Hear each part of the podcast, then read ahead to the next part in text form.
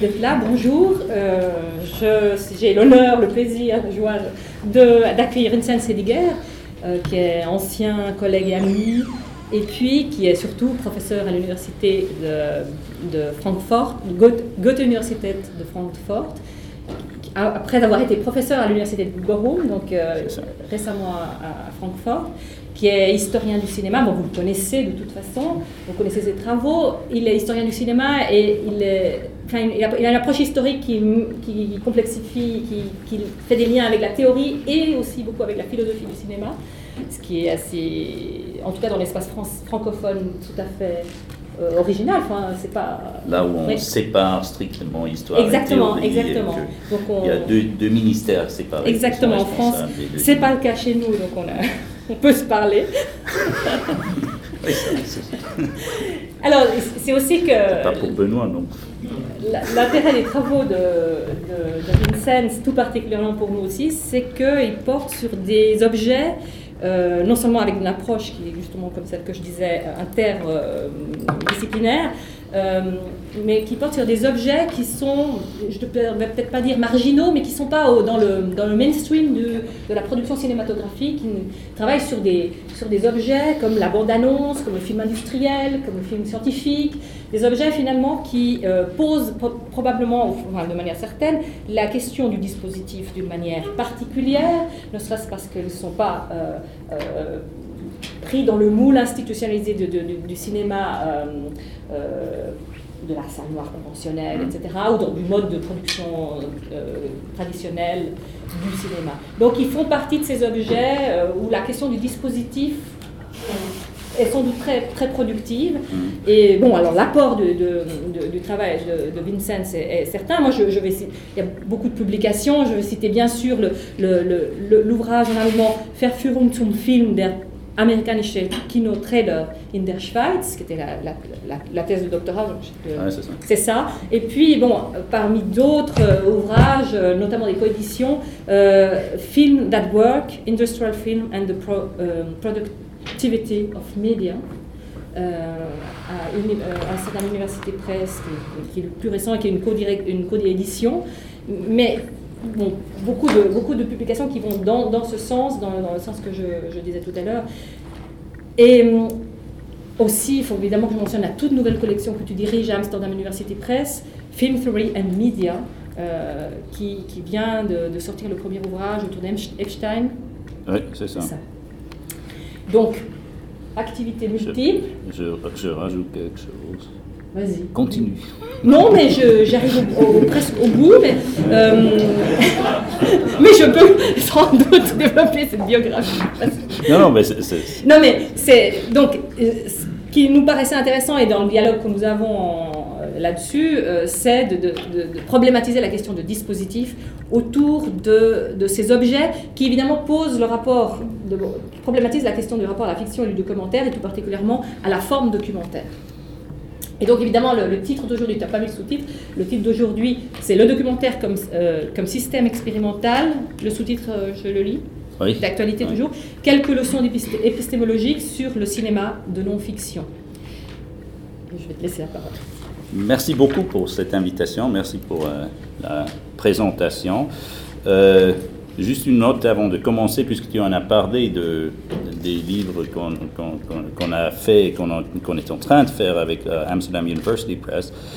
Euh, ce qui pourrait être intéressant pour vous et pour tout le monde ici, c'est que euh, Amsterdam University Press est parmi les premières maisons d'édition scientifiques qui poursuivent une politique open access très très radicale.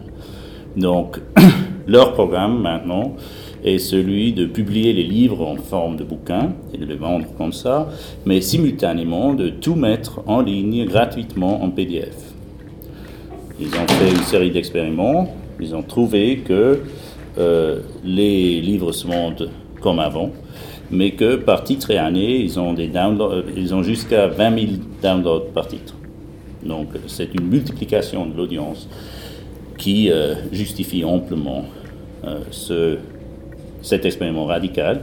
Et je vous, euh, j'aimerais vous indiquer ce site-là, oappen.org, où vous trouverez tous les livres qui sont disponibles en version PDF de Amsterdam University Press, comme ça, pour, pour un download gratuit. Ceci inclut presque tous les livres dans la série de Thomas Elsässer. Et le vôtre devrait faire partie de ça aussi. Ils, ne vont pas te dire, mais ils vont faire. Ils vont faire. C'est dans ton, ton, dans ton contrat, il faut, il faut voir. Mais je ne suis pas tout à fait sûr. Peut-être le vôtre, non, mais, mais il faut regarder. Presque tous les livres dans la série de Thomas Hess, Film Culture in Transition, sont disponibles dans ce format-là. Et euh, surtout aussi le, nouveau livre sur Epstein, qui est le premier volume de Film Theory and Media History, mais aussi le euh, livre que tu as cité, qui est pertinent pour, pour la discussion que nous menons ici, Films That Work. Industrial Films and the Productivity of Media. Euh, je suis très heureux de, pouvoir intervenir dans cette série pour deux raisons. Euh, la première, c'est qu'effectivement, le travail que nous avons fait ces sept euh, dernières années à Bochum a beaucoup à voir avec la question du dispositif et a effectivement beaucoup à voir avec le genre d'approche que vous avez choisi ici à Lausanne, euh, tel que vous l'avez documenté aussi dans le livre que, vous, euh, que vous avez publié dernièrement euh, dans la série de Amsterdam University Press. je n'hésiterai d'ailleurs pas à appeler mes objets marginaux. je crois que c'est un beau terme qui indique quelque chose, qui indique aussi une force de ces objets. Si on, est, si on a fait, comme je l'ai fait, un passage par la philosophie dans sa formation et qu'on a lu ce qui était au programme dans les années 90, ce qui incluait euh, les œuvres de Derrida, on sait bien que euh, la pensée, de penser euh, à partir des marches et des objets marginaux peut avoir une force particulière. Et je reste convaincu que il est très utile de s'occuper des objets marginaux pour des raisons qui portent sur l'ensemble de, des études de cinéma. Donc, euh, intervenir dans cette série me permet de renouer des liens que nous avions déjà depuis, depuis longtemps, mais aussi de m'intégrer ou d'intégrer ce que nous avons fait à Bochum et le genre de questionnement que euh, nous continuons à faire à, Francfort maintenant euh, dans un débat que vous menez ici. L'autre, c'est que s'il y a dans le champ des, des études cinéma certains thèmes qui sont euh, pour un certain temps euh, quasiment universels. Euh, le thème du moment, c'est sans doute le problème de l'éclatement du dispositif cinématographique. Donc ça, c'est un, un, thème qui se discute un peu partout. Nos amis canadiens travaillent beaucoup là-dessus, mais c'est aussi un thème qui occupe les collègues français, les Italiens, les Américains et même les Allemands. Nous, euh, nous avons récemment publié un livre qui s'appelle Orte filmischen Wissens, donc les lieux du savoir filmique, qui, euh, qui est issu d'une série de lectures que nous avions euh, organisée à Bochum quand j'étais encore là en 2010 et qui consistait effectivement dans une série de questionnements du problème de l'endroit du film. Donc la question était que devient le film au moment de sa sortie du cinéma, que devient l'image en mouvement euh, au moment où elle dépasse les limites euh, du dispositif cinématographique classique? Est-ce que c'est encore du cinéma? Euh, Est-ce que ça devient quelque chose de nouveau? Qu'est-ce que ça fait aux endroits où, les images en mouvement apparaissent? Quelles sont les topologies du savoir qui se dessinent à partir du des innovations technologiques surtout des dernières années qui nous permettent effectivement de, regarder des films un peu partout, euh, même sur euh, votre téléphone portable. Euh, comme vous savez peut-être, le iPhone a une application qui s'appelle CinemaScope. Donc, pour regarder des films, il faut activer l'application, l'option CinemaScope, ce qui veut dire que le cinéma s'est détaché de l'institution, du cadre topologique du dispositif classique du cinéma est devenu un cadre de référence culturelle universel euh, immatériel, disons, mais qui reste en place et qui reste le cadre de référence euh, pour euh, ce qui est l'image en mouvement.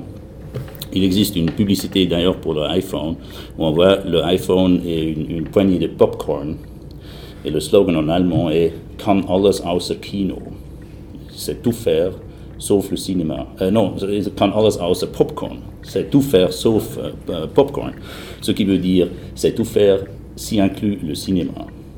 Et donc, le iPhone, euh, la, valeur de l'iPhone se détermine selon sa capacité de reproduire le cinéma, disons. Donc, nous vivons dans une situation où la problématique du dispositif est peut-être la problématique clé des études cinéma. Euh, on peut continuer à faire des études d'auteur et des questionnements d'esthétique, mais nous vivons dans un moment où nous ne savons plus tellement, ou plus avec une, la même certitude d'avant, quel est notre objet. Parce que, vu que, si, on regarde un peu l'histoire de, notre discipline, on note bien vite que euh, il y a eu plusieurs tentatives d'établir euh, une science du cinéma, mais la tentative qui a réussi était celle qui est née d'une combinaison de la cinéphilie et de la sémiotique. Donc, euh, l'idée d'un canon d'auteur en combinaison avec une méthodologie sophistiquée, avancée, a permis au cinéma d'entrer dans les canons universitaires. Et euh, ce qui fait qu'effectivement, l'approche autoriste était à un certain moment la thématique centrale, avec toute justification, des études de cinéma et continue à l'être dans un certain, euh, un, certain degré. Euh, il n'en reste pas moins que, selon moi, et je crois beaucoup d'autres, le grand problème actuel que dont nous devons traiter, c'est le problème de l'éclatement du cinéma, qui est proprement une, problématique de dispositif. Et c'est pour ça que euh, je crois qu'il est très utile d'avoir euh, le genre de discussion que nous avons à avoir. Permettez-moi de, faire une note introductoire après cette première note introductoire euh, pour expliquer un peu ce qui m'intéresse euh, actuellement dans la question du dispositif, avant de passer euh, à la thématique euh, du documentaire comme système expérimental. une question que, que, je me pose et que nous posons actuellement dans nos recherches à Francfort, c'est la question de, de, la durée du dispositif, de la permanence et de la malléabilité de ce qu'on peut appeler le dispositif. C'est une problématique qui s'impose dans le moment où les, les, euh, topologies classiques du cinéma euh, deviennent, euh, deviennent floues et que, que, le dispositif devient malléable.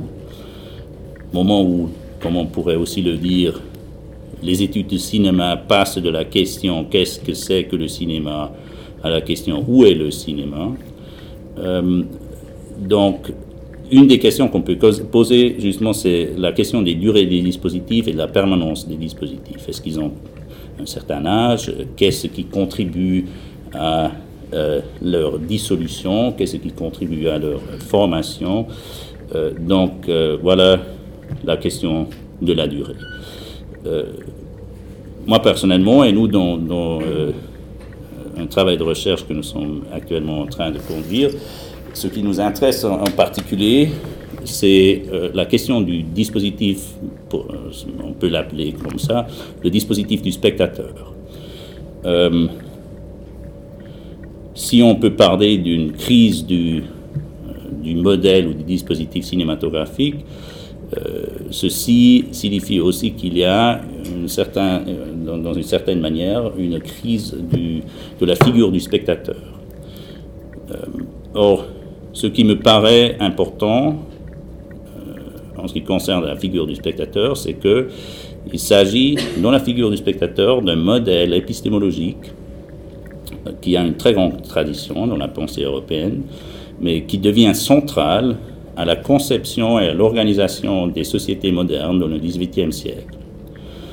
Euh, Vous connaissez sans doute les écrits de Jean-Jacques Rousseau sur le théâtre, la lettre de Rousseau à d'Alembert concernant les spectacles, qui contient une critique du spectateur, de l'engagement du spectateur dans le spectacle, qui est une sorte de perte d'autonomie, euh, qui attribue, l'argument attribue au spectacle et au théâtre une, force de corruption du, spectateur, et la position du spectateur, dans Rousseau, dans la critique de Rousseau, est une position, euh, disons, non,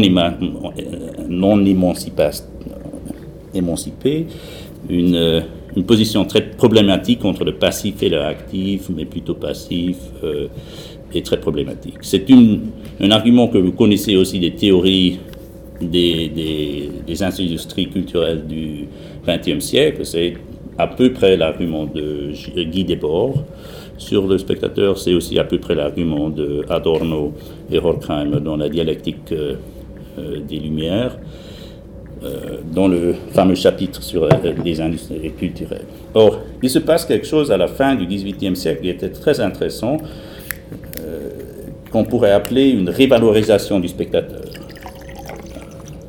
Si vous lisez le livre de Edmund Burke, le philosophe conservateur politiquement conservateur anglais, qui est un des fondateurs de la discipline de l'esthétique, avec son fameux livre euh, Inquiry into Our Ideas of the Sublime and the Beautiful, publié en 1757. Si vous lisez le livre de Burke sur la Révolution française, qui est une condamnation de la Révolution française, vous allez noter que il fait son argument d'après le modèle du théâtre et il interpelle le lecteur comme spectateur du théâtre qui regarde les événements historiques du point de vue d'un spectateur.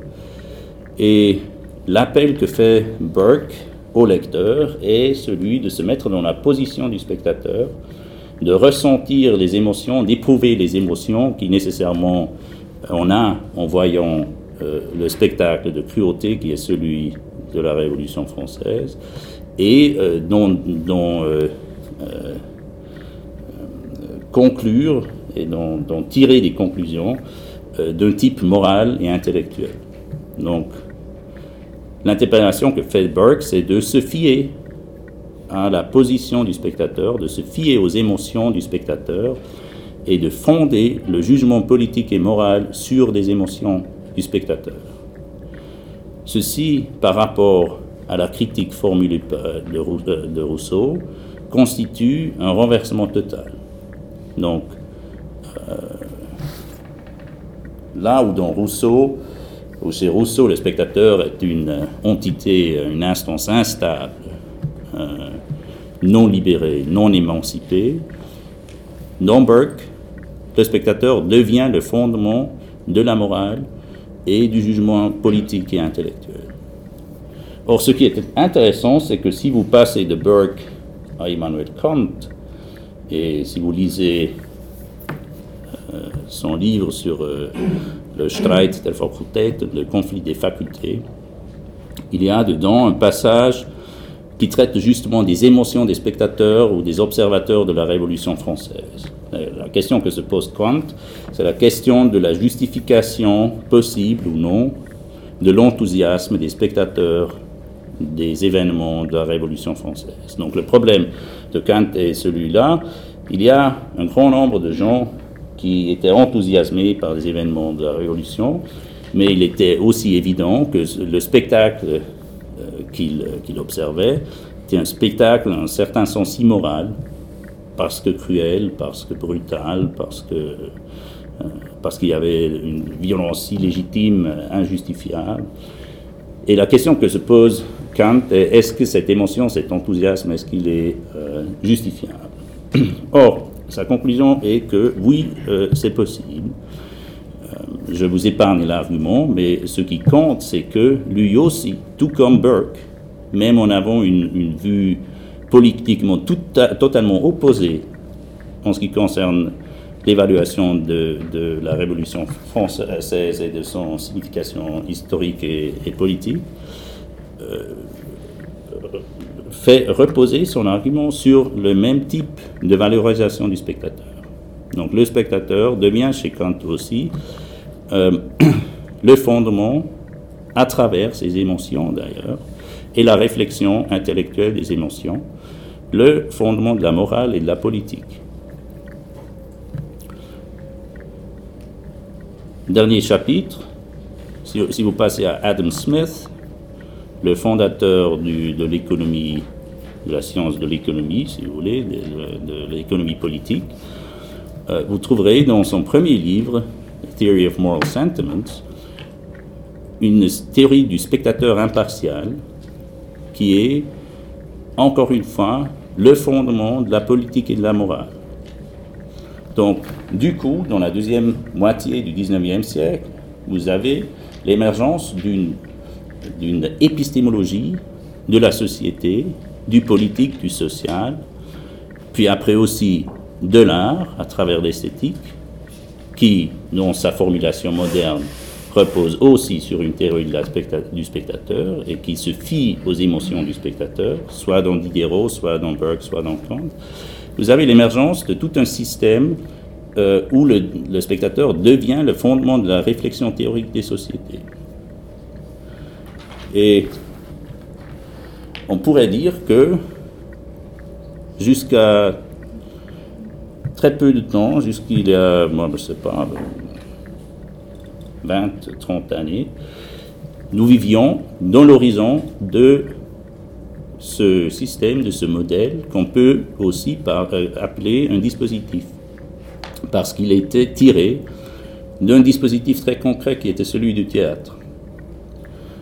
Donc, tout ce discours qui est fondateur pour la sociologie moderne, pour l'esthétique, pour euh, l'épistémologie dans le sens kantien.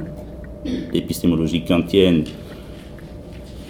euh, est une Zuschauertheorie des Wissens, une théorie du savoir du spectateur, comme l'appelle Richard Rorty dans son livre euh, Le miroir de la nature.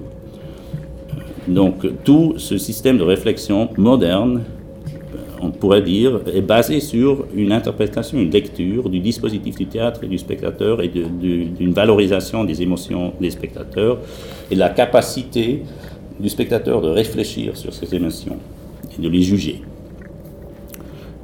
Donc là, on pourrait dire que nous avons affaire, dans un certain sens, avec un dispositif épistémologique qui euh, soutient qui est, fondamental dans le sens où il soutient même des grandes différences politiques. Dès, le moment, dès le commencement, il y a la grande opposition politique entre Kant et Burke, qui représentent les deux pôles opposants de l'interprétation de l'histoire politique de la Révolution française. Mais cette opposition se formule à l'intérieur de la même, euh, du même cadre ou du même dispositif épistémologique. D'où naît, pour moi, cette question de la durée du dispositif. Parce que là, je dirais que nous avons affaire, le théâtre dans ses interprétations épistémologiques, dont le cinéma est une variation, nous avons affaire avec un, dispositif d'une grande durée, au moins 200 ans. Il y a des prédécesseurs, il y a déjà des théories du spectateur, évidemment, dans l'Antiquité. Mais cette révalorisation du spectateur, qui s'accompagne d'ailleurs d'une révalorisation du public et de l'opinion publique. L'idée que l'opinion publique pourrait avoir une valeur en soi est, plutôt récente. Dans la littérature philosophique de l'Antiquité, vous ne trouverez jamais cette idée. La doxa chez Plato, c'est n'est pas l'épistémé. L'épistémé, c'est le savoir, la doxa, l'opinion du public, c'est une erreur. Pendant que dans les sociétés modernes démocratiques, nous sommes tous d'accord que l'opinion publique compte et qu'elle a une, valeur épistémologique. Donc, cette révalorisation du spectateur et, du, et de l'opinion publique forme ensemble ce qu'on pourrait dire un dispositif épistémologique à longue durée qui est important aussi dans notre compréhension du cinéma et qui est en jeu au moment que nous traversons actuellement, qui est un moment de dissolution, en quelque sorte, du dispositif classique du cinéma, ce qui veut aussi dire, potentiellement, et avec des conséquences assez considérables, une dissolution du dispositif épistémologique du spectateur et du public. Donc, ça, je dirais, c'est l'enjeu de la question des durées des dispositifs. Donc, il y a aussi une, implication, sans parler du pouvoir euh, comme, comme, thème central d'une analyse de dispositifs dans le sens de Foucault. Hein, Ce n'est pas du tout, ou pas entièrement, un argument foucaultien que j'aimerais proposer ici. Le thème du pouvoir est important, mais euh, disons la, problématique de Foucault, comme vous savez, c'est tout pouvoir tout le temps. Il est toujours et euh, dans tous les cas et euh, tout le temps, il est question de pouvoir dans, le questionnement des dispositifs de Foucault. Mais si je parle de, dispositifs épistémologiques, je dirais que la problématique du pouvoir en fait partie, mais euh, euh, c'est en quelque sorte euh, une problématique qui est plus grande que celle du seul pouvoir, soit micropolitique, soit macropolitique. et pour répéter ce point, ce qui est en jeu, je dirais, dans notre analyse des dispositifs cinématographiques, c'est justement cette question du spectateur qui n'est pas dans les sociétés modernes une question banale. Donc, on pourrait dire que ce que j'aimerais, euh, ce que j'aimerais, euh, les choses que j'aimerais dire à propos du documentaire s'insèrent dans le cadre d'une réflexion sur le dispositif du spectateur et euh, à l'occasion de ce qu'on pourrait appeler une crise du spectateur. Si je vous propose de parler de du documentaire comme système expérimental, on pourrait aussi dire que, et, lier ça à la question des durées des dispositifs, on pourrait aussi dire qu'il euh, s'agit d'une question de dispositif, assemblage et leur relation à l'image. Euh, si on parle de dispositif, on implique toujours, je crois, qu'on a à voir avec euh, une certain nombre de relations spatiales, esthétiques, idéologiques, technologiques qui sont plus ou moins stables, qui peuvent changer et qui sont assez stables, au moins assez stables pour être reconnues comme telles. Donc, dans, la notion de dispositif, euh, il y a euh, une, idée de, de, récursion. Donc, les mêmes choses se reproduisent avec une certaine euh, constance et se reproduisent avec une certaine. Euh, en produisant une certaine stabilité. Donc il y a des, couplages et des liens qui sont relativement stables. Pendant qu'un assemblage, c'est plus ouvert, plus, euh, euh, plus indécis, moins stable. En travaillant sur l'exemple des, films industriels ou des films d'entreprise, euh, on peut par exemple se demander si on a affaire avec un dispositif ou un assemblage. Parce qu'il y a des types de films dans les archives des films d'entreprise qui ont été produits pour une occasion particulière par, exemple, dans, presque tous les archives de films d'entreprise, vous trouverez euh, un type de film qu'en allemand on appelle Jahreshauptversammlungsfilme, donc des films qui sont spécifiquement produits pour euh, la réunion annuelle des, actionnaires. Euh, et ils sont montrés au moment où on compte les voix. Donc il faut toujours voter dans les réunions des actionnaires pour approuver la gestion euh, des chefs de, l'entreprise. Et euh, dans les grandes entreprises allemandes, au moment de la votation, on montre un film qui, euh, qui célèbre les succès du management et qui, célèbre un peu les, succès de, de l'année dernière. Donc c'est un film qui est produit avec une grande dépense pour être monté qu'une fois on peut le réutiliser pour, des fois, des choses comme ça, mais normalement, ça, c'est sa fonction. Et c'est un film qui coûte cher. C'est une dépense symbolique aussi qui, euh, qui se justifie euh, par le fait qu'en mettant de l'argent sur l'écran, on démontre qu'on peut, qu'on est assez riche pour le faire. C'est une logique très hollywoodienne. Hein, ce sont des special effects. Les production values vous disent qu'il s'agit d'une industrie qui, a du grand succès et qui peut se permettre ce genre de dépenses. Donc, qu'est-ce que vous faites avec un film comme ça qui a été, qui a été produit pour euh, une seule fois? J'ai décrit les, les éléments d'un dispositif, si vous voulez, la Jahreshauptversammlung, la réunion annuelle. Ces réunions doivent avoir lieu pour des raisons légales. Les entreprises sont obligées de les organiser annuellement parce qu'ils doivent rendre compte de leurs activités. Et donc, c'est, euh, disons, c'est euh, une logique légale qui impose ou qui crée euh, la situation pour laquelle ce genre de film est produit et pour laquelle, dans laquelle ils sont montrés.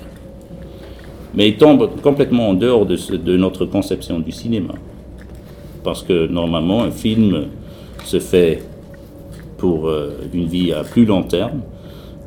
on a sans doute comme réalisateur l'intention une ambition de pérennité, disons, de survivance euh, après le fait, ce qui, ce qui, ne peut pas tout, tout être fait avec un film comme ça.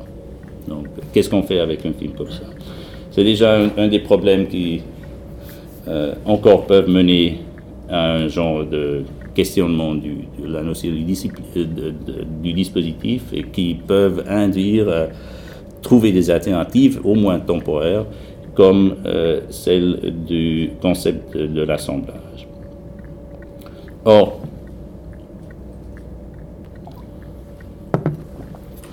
une autre possibilité pour décrire une situation relativement stable mais euh, aussi changeable est celle qui est contenue dans le titre de mon intervention, le documentaire comme système expérimental. Concept de système expérimental, je le tire d'un ouvrage euh, d'un historien de la science allemand, Hans-Jörg Reinberger, qui est d'ailleurs, ça vous intéressera, euh, est un grand proposant euh, des travaux de Georges Canguilhem, qui a fait traduire une grande partie des travaux de Georges Canguilhem en allemand et qui a lui-même publié un livre avec ses écrits sous le titre d'histoire euh, de historische épistémologie. Donc, euh, cette idée du système expérimental, si vous voulez, s'insère dans une approche euh, qui est très conguillémienne, ou, pour le dire d'une autre manière, du Foucault sans le pouvoir. Parce que la généalogie de ma part, c'était Canguilhem était le directeur de, thèse de Foucault, quand même. Euh, et ce qui est caché derrière Foucault, en quelque sorte, c'est Canguilhem. Euh, Qu'est-ce que c'est qu'un système expérimental? C'est euh, un, concept qui décrit euh, la situation dans un laboratoire, qui décrit un ensemble de technologies, d'un objet de recherche, de certaines théories et de certaines pratiques. Donc un système expérimental est une espèce de dispositif dans le sens où il s'agit d'un couplage d'éléments absolument hétérogènes qui sont stables, ou les couplages sont stables dans le sens où on a besoin d'une certaine technologie, de théorie, d'une définition d'un objet de recherche et de certaines pratiques pour conduire une recherche, pour conduire un expériment et qui est instable dans le sens où chaque expériment produit de nouveaux questionnements, redéfinit l'objet de recherche, redéfinit les pratiques, requiert un changement de pratique. Donc il s'agit euh, d'un dispositif assez instable, disons, ou qui est dynamique, qui peut changer. Euh, Reinberger introduit ce terme de système expérimental pour décrire euh, sa propre recherche qu'il a fait dans, le domaine de la biochimie. Limberg est un, chercheur assez intéressant dans le sens où il a une double carrière de biochimiste et de philosophe. Et donc, le système expérimental, ça veut dire qu'il y a une disposition d'éléments hétérogènes qui sont utilisés pour une recherche qui est ouverte, qui est assez ouverte pour produire de nouveaux objets d'étude et de nouveaux questionnements. Mais c'est aussi une, euh, une disposition d'éléments hétérogènes euh, qui est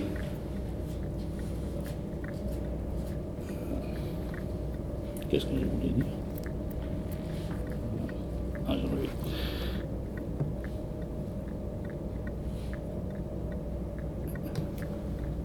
Donc, c'est un, une, une, machine à produire de la connaissance qui est, euh, qui est ouverte, qui, permet de changer tout le temps l'objet de recherche et, qui euh, demande aussi de, modifier euh, euh, les théories qui sont appliquées pour définir l'objet de recherche, mais aussi pour, euh, pour interpréter les résultats, et où il y a certaines, certaines conditions de contrôle.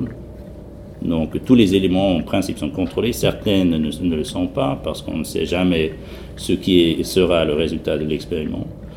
La, plus grande partie d'expériments qui sont conduits dans un laboratoire de recherche n'aboutissent à rien du tout. Un ami oncologue m'a dit une fois que de 10 expériments qu'on conduit dans un laboratoire d'oncologie, 9 ne conduisent à, rien du tout. Nous, dans les sciences humaines, on ne pourrait pas se permettre ça.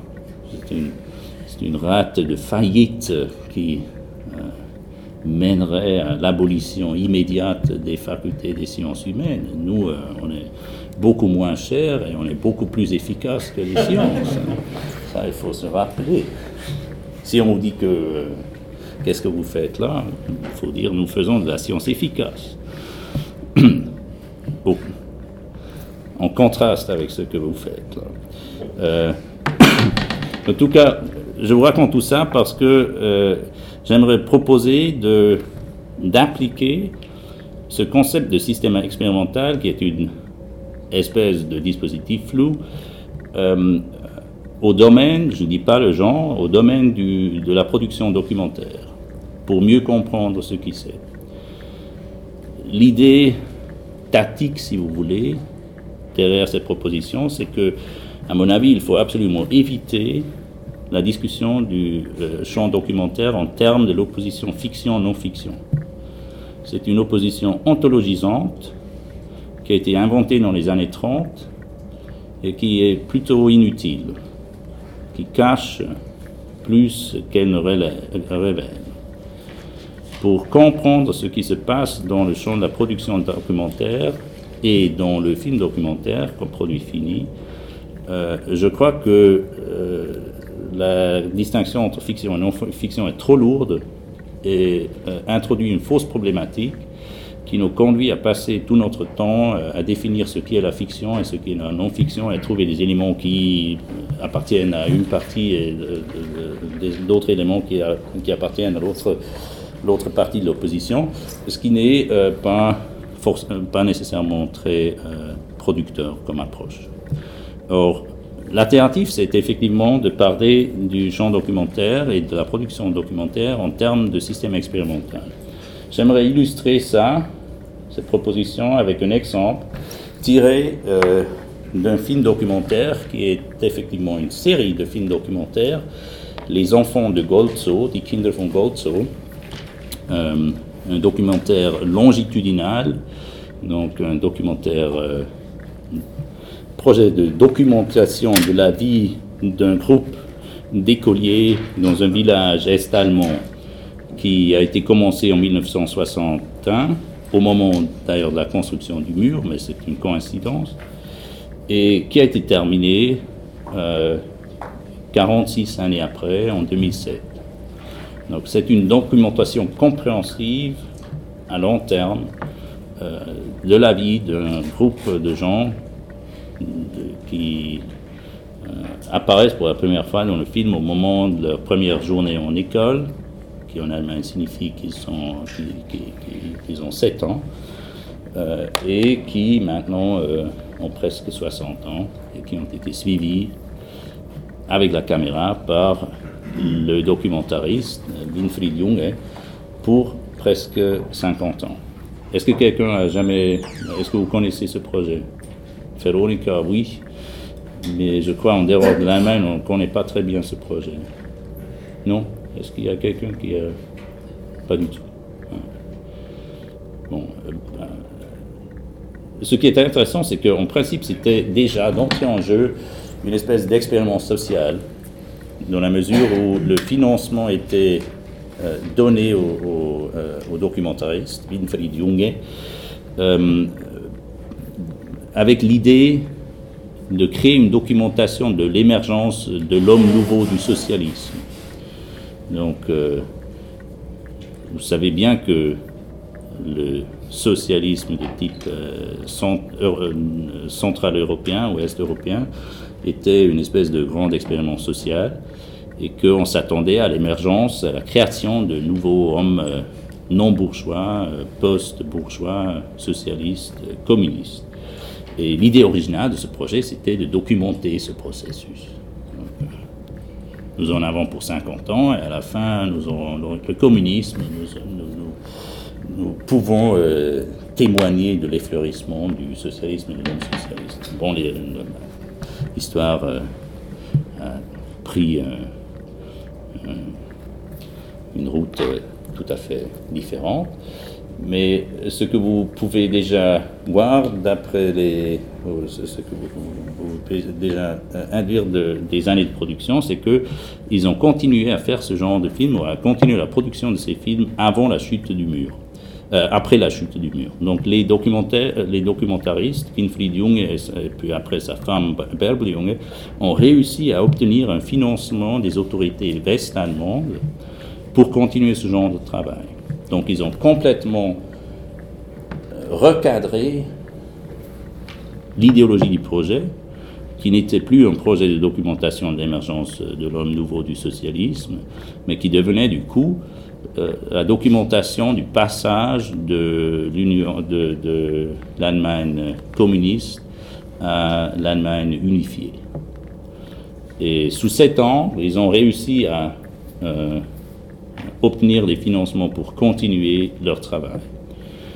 Et, c'est effectivement ce que c'est devenu. C'est une archive assez impressionnante, une archive biographique assez impressionnante qui documente effectivement le passage d'un système à l'autre et de tout ce que ça signifie pour les gens qui étaient euh, euh, exposés à cette transition.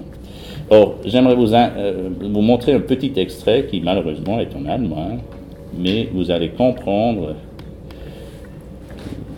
le principe, et je vais vous l'expliquer, juste comme ça. C'est le premier jour de tournage. Vous voyez un extrait d'un documentaire sur le tournage du documentaire. C'est le premier jour du tournage. Euh, les enfants sont en classe et il se passe euh, la chose suivante.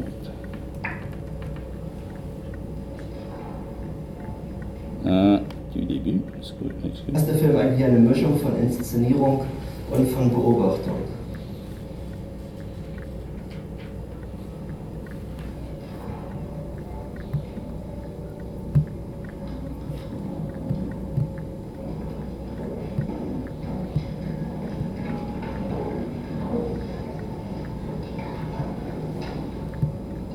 Jürgen und die Katze.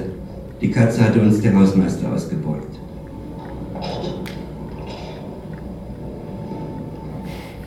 Wir. Alors. Qu'est-ce qui se passe là Quelle est votre interprétation de ce que vous venez de voir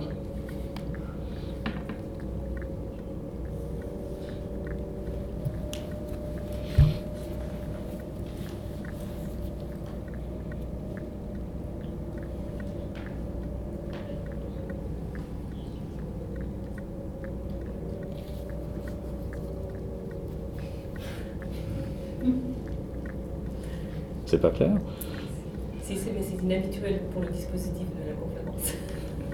Qu'on qu'on Que la pose une question, qu'on pose une question au public. Ah, c'est la crise du spectateur. Exactement. Je vous, in- je vous interpelle.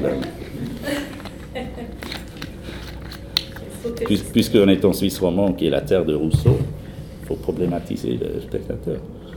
Surtout cette année. Mhm. C'est ça.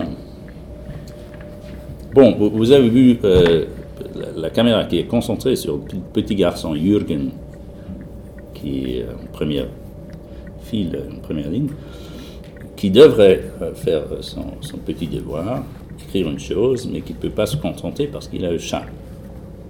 Il regarde le chat. Et euh, c'est un très beau moment parce qu'on on voit le conflit entre son devoir le- son intérêt pour le chat se dessiner dans son comportement et sur son visage. C'est un très beau moment documentaire parce qu'on a captivé une chose qui s'est produite spontanément dans une situation réelle, sociale, qui était là comme ça. Sauf que c'était le réalisateur qui a mis le chat sur la fenêtre et qui, l'avait obtenu, qui est allé chercher le chat. Obtenu euh, le chat par du, euh, comment on dit, Hausmeister. Par le Serge. Oui, voilà, le Serge. Et euh, donc, euh, ce qu'on apprend, si vous, si vous interprétez les positions des caméras, vous allez comprendre qu'il y a trois caméras. Une qui, qui filme du dehors, une qui filme la classe et une qui filme du derrière euh, pour avoir une impression euh, de l'institutrice. Donc il y a trois caméras et il y a l'équipe qui fait des choses, qui met un chat sur la fenêtre pour induire, pour produire une réaction dans le petit garçon qu'on peut filmer, qu'on peut mettre dans le film, et pour avoir un beau moment documentaire. Donc, dans une terminologie, une terminologie traditionnelle, critique, vous appellerez ça une manipulation. Parce que dans le film terminé, on ne voit pas le Serge, le réalisateur qui met le chat euh, sur, sur- la fenêtre, on ne voit pas les caméras, on a l'impression d'être là et d'être le témoin d'une chose qui se passe. Or, ce que vous avez là, c'est ce que je décrirais comme un système expérimental. C'est une situation de laboratoire. On construit avec un assemblage de technologies, de théories, de pratiques, une situation qui produit des résultats qui ne sont pas connus d'avance. Et on les observe et on les documente et on en tire des conclusions. Donc c'est une procédure quasi scientifique. Si vous vous approchez cette scène avec une distinction entre fiction et non-fiction en tête, vous allez être euh, scandalisé. Parce que moralement, c'est faux de manipuler la réalité comme ça et de suggérer qu'il ne s'agit pas d'une manipulation. Donc, euh, le réalisateur nous a menti. Il nous a suggéré que c'était un événement qui s'est produit spontanément et heureusement nous étions là avec notre caméra pour le documenter. Donc, comme j'ai dit, si, vous euh, maintenez, si vous retenez le cadre de la distinction, non-distinction, et si vous utilisez une terminologie qui inclut le mot manipulation, c'est un scandale. Sauf que le moment que vous avez vu et que la, que la caméra a captivé est un moment authentique dans le sens où le petit garçon vit effectivement le conflit entre son devoir et son plaisir. Sauf que c'est une situation qui a été créée. Mais dans ce sens-là, c'est une situation de laboratoire qui produit un effet de vérité, de réalité, mais qui est un effet de vérité et de réalité qui est stratégiquement produit et qui est stratégiquement induit à travers ce qu'on peut utilement, je, j'aimerais euh, dire, euh, appeler un système expérimental. Donc, l'analogie avec le laboratoire est utile dans ce sens où on comprend que on a avoir, on a affaire avec un discours véridique qui le reste, même si l'événement qui se documente n'est pas un, événement qui aurait eu lieu sans l'intervention des réalisateurs. Donc, lui, il parle de Inszenierung und Dokumentation, donc mise en scène et documentation, mais il me paraît plus, plus utile et plus précis, effectivement, de tirer une analogie avec euh, le laboratoire scientifique, euh, où on crée des systèmes expérimentaux qui produisent des résultats qui euh, sont inattendus, qui ne, qui ne s'anticipent pas. On essaie quelque chose pour voir si un certain effet se produit. Et si cet effet se produit, on est content, on le documente, on l'étudie, mais s'il ne, se produit pas, tant pis, on a au moins essayé. Je vous ai montré cette scène et j'ai fait cette analyse pour vous dire que une approche épistémologique au dispositif historio-épistémologique peut être beaucoup plus utile dans la compréhension de ce qui est le documentaire, la traduction documentaire, qu'une approche ontologique, qui est celle de la distinction fiction-non-fiction. Et si vous prenez ce modèle-là et vous l'appliquez à d'autres documentaires, comme nous l'avons fait d'ailleurs dans un séminaire du semestre dernier, euh, vous, allez, vous allez trouver que c'est une approche qui est beaucoup plus élégante et qui explique beaucoup plus de faits observables dans le, champ documentaire qu'une approche qui vise, et, euh, qui vise euh, la distinction ontologique entre fiction et non-fiction. Or, le deuxième exemple que j'aimerais vous montrer pour élaborer un peu sur ce point est euh, un exemple suisse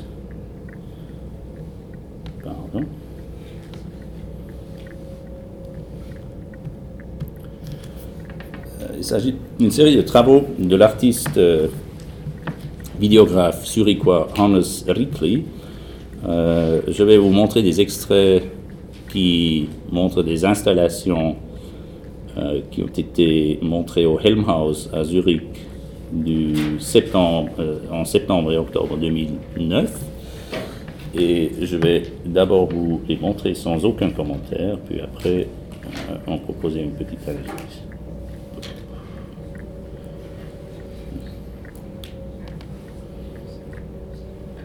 You can leave. You can leave too. Să se otrășos. Voilà. Mm.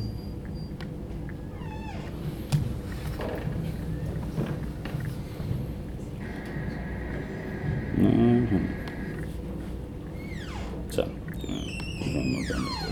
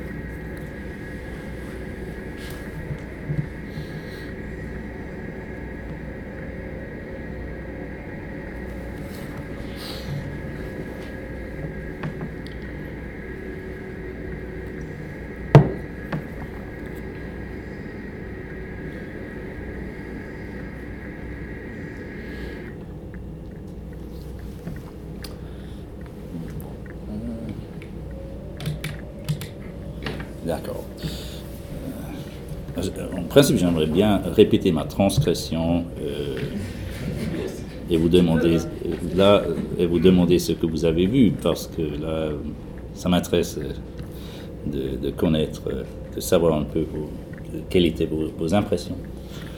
C'est quoi ça? Qu'est-ce que, qu'est-ce, que, qu'est-ce que ça vous fait comme effet? Il y avait un cheval qui passe quelque part. Un cheval qui passe J'ai vu un cheval passer Ben, Tu de marais, toi. A effectivement, il y a une installation qui est basée sur un expériment qui, euh, euh, avec, avec des mouches euh, qui répète un peu le dispositif marien. Et c'est, un windkanal. une- comment, comment on dit ça? Une, machine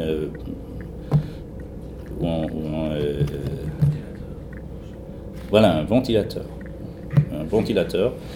Et jette des mouches dans le ventilateur pour, savoir, euh, pour, voir comment ils volent. Il les filme et ce sont des bouches, ce sont des bouches génétiquement manipulées. Euh, toute la recherche porte, euh, l'intérêt de la recherche, c'est de, comprendre comment fonctionne la- l'appareil de, vol des, des mouches. C'est un c'est une recherche qui se fait à la ETH Zurich, qui est partiellement financée par la US Air Force, parce que euh, les Américains ont intérêt à, à développer un système de déplacement individuel pour les infanteristes, et ils espèrent de pouvoir apprendre quelque chose à partir d'une analyse du, de l'appareil euh, de vol euh, des mouches. Mais ça produit des images qui font très, très marrer. hein. Mais Marais, lui, a développé toute l'aéronautique. Et c'est ça. aussi l'origine. Enfin, Non, il y a- des. Tout ça juste pour te dire, non, il n'y a pas de cheval dans ça. Bien sûr. Est-ce que. Est-ce que vraiment, t'es sûr En regardant ça. en regardant ça. Ouais. J'ai fait diversion. Est-ce qu'on doit considérer qu'on voit le titre ou pas? Parce que Onic Binet ou non, euh, la même Oui, c'est c'est littéraire, oui. Peut-être que c'est le développement d'un pays. euh, dans le truc, comment ça s'appelle The hive. Oui, c'est la, la croissance de l'abeille. A... Oui, le hive, c'est quoi en français? Le Bienenstock. La ruche. La ruche, voilà, la ruche. On l'a. Ouais, ruche. Donc, ça serait un film de un documentaire sur, sur l'abeille, projeté d'une manière un peu étrange, Vertical. verticale. Vous avez au moins beaucoup d'écrans là. Pardon? Il n'y a pas plusieurs écrans. euh, Non, c'est c'est juste une, c'est une projection verticale. Non, mais qu'est-ce Des que trucs- c'est Moi, je, je, vraiment, je vois beaucoup de choses. Non, mais sa question c'est est-ce que la caméra, est-ce que c'est l'objet filmé le produit? Tel Bon, qu'on ah oui, le voit nous, est-ce que Pour moi, c'était tout. Hein. Pour moi, le film, c'est l'ensemble. Voilà, ça c'est... Pour moi, c'est Ouais, c'est c'est ça. pour ça que derrière, tu le verras une fois que tu vas en Ouais. Et là, il est derrière la fenêtre. Ouais. Enfin, bon, mais c'est pas un cheval, mais il m'arrête. Derrière la fenêtre, il a le cheval. De- de- Derrière la fenêtre, il y a la... Derrière la fenêtre, il a le... Mais, mais c'est pas ça l'objet. C'est pas l'entièreté ou c'est. Voilà, c'est ça. Ça, C'est la ça- question. ça, c'est une question. C'est une des questions qu'il faut se poser. Qu'est-ce que c'est que cet objet que vous voyez? Est-ce que c'est il un film? qu'il y a plusieurs, plusieurs projections là. Et si c'est... Ouais, c'est ça, parce, que c'est, c'est- c'est- c'est plusieurs travaux. hein. Il y a, vous voyez cinq travaux. Donc, le truc à, à gauche, je vais vous montrer un extrait. Euh,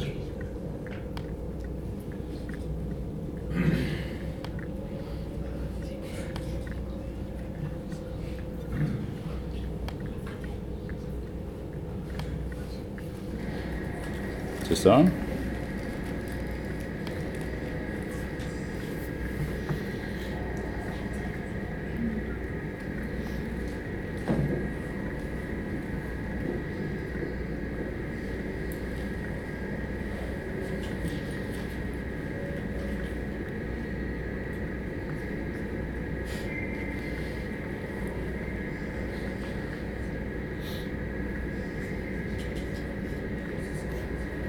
C'est une image.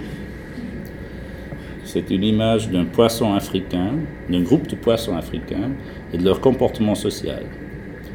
Parce que c'est ça que, qui est étudié dans ce système expérimental. Ce sont des, dates créées par un sy- système expérimental, par un chercheur qui s'appelle Hans Hofmann, qui est spécialiste des structures sociales dans les populations des Child fish dans le lac de Victoria. C'est une, euh, une espèce très intéressante dans la mesure où il y a deux types de mâles et un type de femelle, euh, et que les femelles peuvent assumer la rôle de mâle si euh, on en a besoin. Donc s'il y a une, population qui est dont la distribu- distribution est un peu asymétrique, les femelles peuvent temporairement assumer les rôles masculins, euh, même les rôles masculins de type alpha. Donc ce sont des gender bender fish. Euh, c'est une recherche assez intéressante dans la mesure où euh, il devient clair que le genre, l'identité sexuelle, même dans les poissons, n'est pas une manière de, pas nécessairement une question de, de, de- morphologie, mais euh, une question de comportement. Donc ce sont des, euh, des poissons qui devraient faire plaisir à Judith Butler. Euh, mais ce que vous voyez là, c'est une image de ce qu'ils font.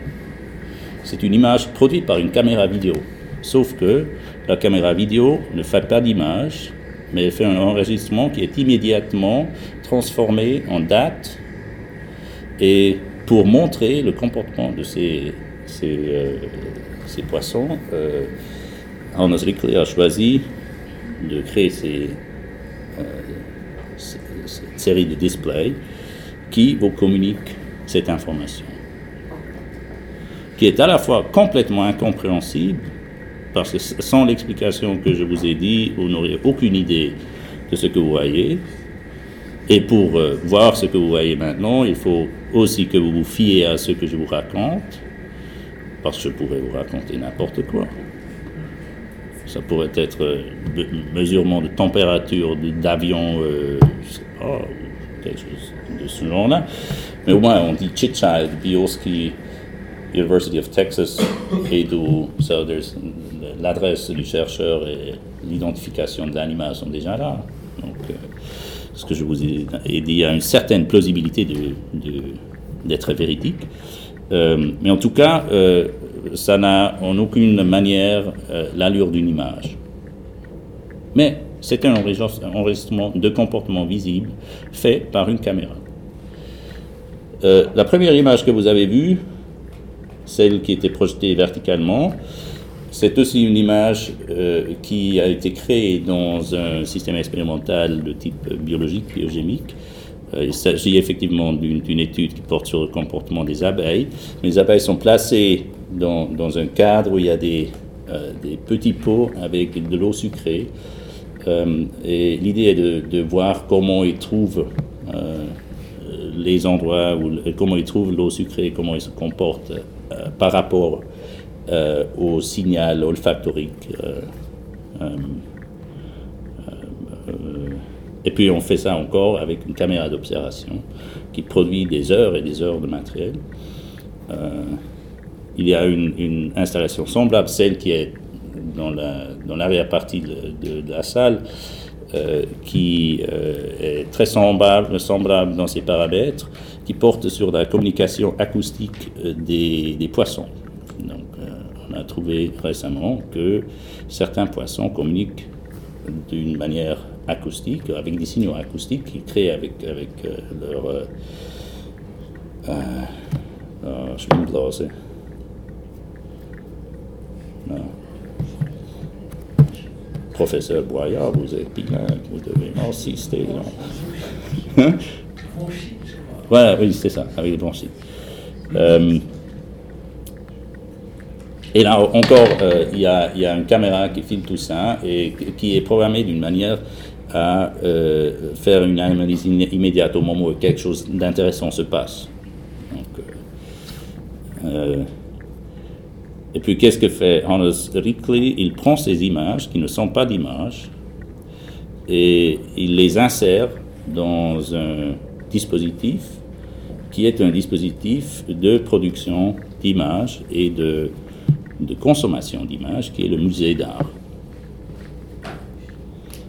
Euh, c'est un transfert qui euh, intéresse les, chercheurs, mais qui, a, dans un certain sens, euh, les laisse indifférents. Un des chercheurs Rickli a collaboré avec, ce groupe de chercheurs qui font ce, ce type de recherche dans quelques cas depuis 20 ans. Donc il a aussi suivi leur carrière, il a documenté tous leurs, travaux, euh, dans la mesure où ils travaillent effectivement avec des caméras vidéo et, et, euh, un matériel documentaire de type euh, image.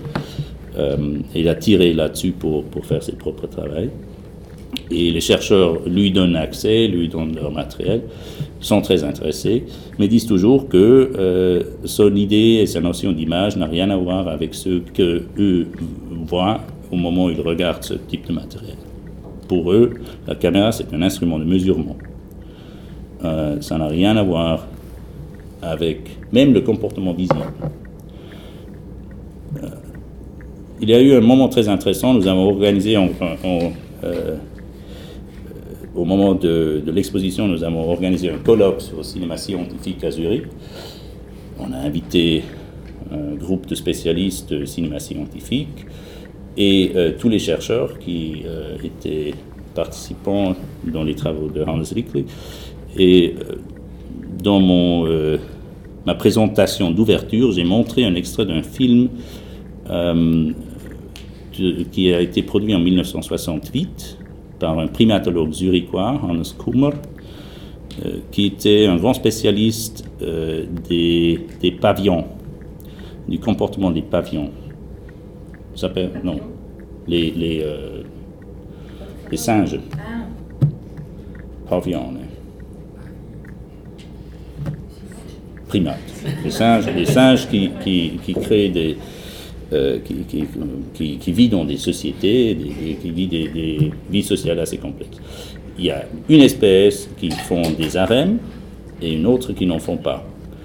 Et le film documente un expériment où on prend une femelle du genre qui ne font pas d'harem et l'insère dans l'autre, dans une population de l'autre genre, pour voir ce qui se produit. Et le résultat, c'est que la femelle se soumet au régime de type harem et euh, la preuve est faite. Le film conclut, c'est un film très classique, ça fait très euh, Griffith. Il y a une, une ça fait 10 minutes, c'est filmé avec une caméra fixe euh, qui, qui, pointe sur une, sur, une, sur une scène et on a du comportement observable et une conclusion. Donc d'abord il y a stabilité, puis il y a irritation avec le transfert de la femelle, il y a drama, est-ce qu'elle s'insère ou non dans l'ordre social préexistant? Et une conclusion, elle s'insère, y a de nouveau stabilité. C'est très ABA, très Griffith. Euh, J'ai montré ce film et après, un de ces chercheurs, celui qui travaille sur les patients africains, m'a dit c'est très intéressant, mais c'est absolu, pour nous, c'est absolument sans information aucune. Ça n'a aucune valeur. Nous, avec ça, nous ne pouvons rien faire parce que c'est un type de film qui s'intéresse pour, le comportement observable. Donc il porte sur une idée qui est basée sur une idée du type euh, Gestalt-psychologie où on observe des entités observables, des comportements, euh, sous un angle phénoménologique. Pendant que, euh, avec le genre de recherche qu'ils font maintenant dans ce type de, de recherche biologique, euh, on observe le comportement, mais pas sous un angle phénoménologique, mais sous un angle génétique. Donc on, colle on collectionne des informations pour après créer des modèles euh, informatiques euh, et pour faire des simulations. Donc l'information visible est transitoire et euh, est quasiment irrélevante. Et dans ce sens, ce que fait Hannes Rickli avec ses travaux, c'est de réintégrer ce matériel dans un régime phénoménologique mais avec des résultats que vous avez vus, qui euh, créent des entités qui ont une certaine valeur esthétique, mais qui sont au fond complètement incompréhensibles. Il n'y a pas d'approche spontanée. Donc, euh, c'est une, en quelque sorte, ce qui indique ces travaux, c'est qu'ils seront difficiles mais aussi intéressants. Euh, ils indiquent une crise du régime phénoménologique de l'observation scientifique, qui est liée, ou qui était liée, tant qu'elle était en vigueur, à une utilisation particulière de la caméra et à un régime de savoir, si vous voulez, cinématographique. Donc là encore, nous touchons à cette idée de dispositif dans le sens de modèle épistémologique. Et nous avons à voir avec un épisode un peu plus court, si vous voulez, un épisode qu'on pourrait appeler le moment cinématographique dans les sciences de vie dans le XXe siècle. Il y a dans, le- dans les sciences du comportement, dans, la recherche sur des comportements animaliers, un moment où il y a une complicité épistémologique, une homologie épistémologique entre cinéma et la définition d'objets de recherche et les procédures de recherche. Cette homologie, on peut la lier à un nom d'un chercheur assez fameux, Konrad Lorenz, qui a beaucoup travaillé avec, avec la caméra, qui a beaucoup créé de films qui étaient filmés dans des conditions contrôlées, qui n'a jamais coupé dans ses films, qui a pour très très longtemps refusé de jamais arrêter le film au moment de la projection, parce que il croyait que ce, qu'il- ce que le film montrait, c'était l'objet même de l'étude, le comportement. Donc le film était euh, un, simple, un, un- préparat de comportement. Et euh, Konrad Lorenz et ses assistants ont fait des films qu'ils ont après regardés comme s'il s'agissait de l'objet même de leurs études, c'est-à-dire une séquence de comportement. Donc il y avait pour eux, ils sont très basiniens dans ça pas de différence ontologique entre l'objet filmé et l'image. Pas de différence ontologique fondamentale. Pendant que, avec les gens qui produisent le genre d'image qu'utilise Hans Rickley pour, pour, ses, pour ses travaux, il y a une rupture ontologique fondamentale dans la mesure où le visible n'a plus aucune valeur, qui est fournisseur de dates qui sont remodelés dans des modèles informatiques euh, avec des logiciels avancés, mais qui vont bien au-delà du niveau phénoménologique. Donc, voilà une autre conclusion qu'on peut tirer euh, de cette euh, proposition de traiter le documentaire en termes de système expérimental. Ça peut aussi aider à, à- comprendre à travers une analyse d'une- type d'œuvre comme celui de Hans Rickley, que euh, non seulement peut-on comprendre le documentaire en termes de système expérimental, mais on peut aussi comprendre l'histoire de la science en termes de dispositifs cinématographiques ou euh, d'un type de savoir ou, ou d'un- d'une épistémologie de type cinématographique euh, pour euh, aboutir à une, euh, espèce de périodisation euh, des sciences de la vie dans le XXe siècle. Donc euh, voilà ce que je voulais vous dire. Je crois qu'une heure, ça suffit à peu près. Et euh, bon, j'espère que nous, nous pouvons avoir une discussion. Oui, oui, oui, bien sûr. Merci Vincent. Ouais, merci pour l'attention.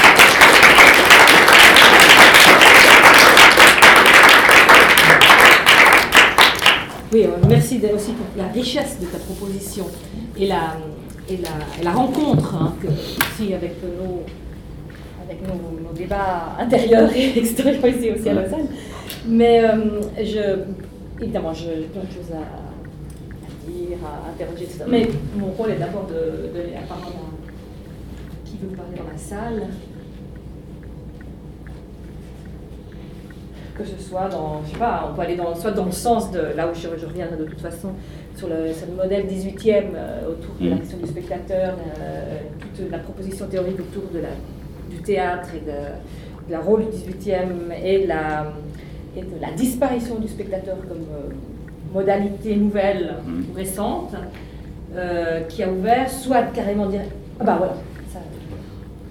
Euh, bon, merci beaucoup pour cette euh, intervention qui effectivement est très riche et puis euh, ça devient vertigineux, c'est-à-dire que nous on fait un peu, on essaie de faire des, de l'épistémologie des dispositifs, puis si on se met à devoir faire de l'épistémologie des dispositifs épistémologiques, euh, Voilà. ça, on a- ça devient euh, Très réflexif. effectivement Méta. euh, la, la chose, enfin, effectivement, il y, a beau- il y a plusieurs domaines euh, que- qui sont, euh, qui pourraient s'agencer, disons, dans, dans les questions. Euh, moi, une chose qui euh, sur laquelle je voudrais commencer, disons, c'est la question du spectateur euh, dans le dispositif épistémologique dont tu parles, et par rapport à la question euh, du documentaire, de, de cette fonction documentaire, euh, où tu dis finalement, euh, le- il y a quelque chose qui, qui- qui est documenté là, et puis euh, selon les deux exemples que tu donnes, d'ailleurs c'est des choses assez différentes, Mhm. finalement on pourrait euh, peut-être se demander quelle est la position du spectateur face à un documentaire. Si un documentaire euh, documente, finalement peut-être qu'il n'y a pas besoin de spectateur de toute façon. Peut-être on archive euh, des choses que tu disais sur le projet des enfants de, De. Finalement, on, on documente pour quelque chose qui est l'histoire, puis on enregistre et finalement on- le, le spectateur est déjà peut-être devenu inutile. Je, je- je pousse un peu, mais je veux dire.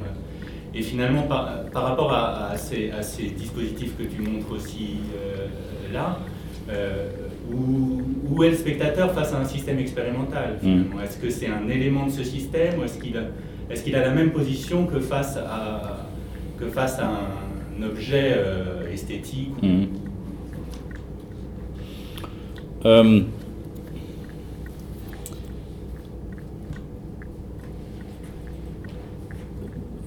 bon, deux choses à propos de, la première question.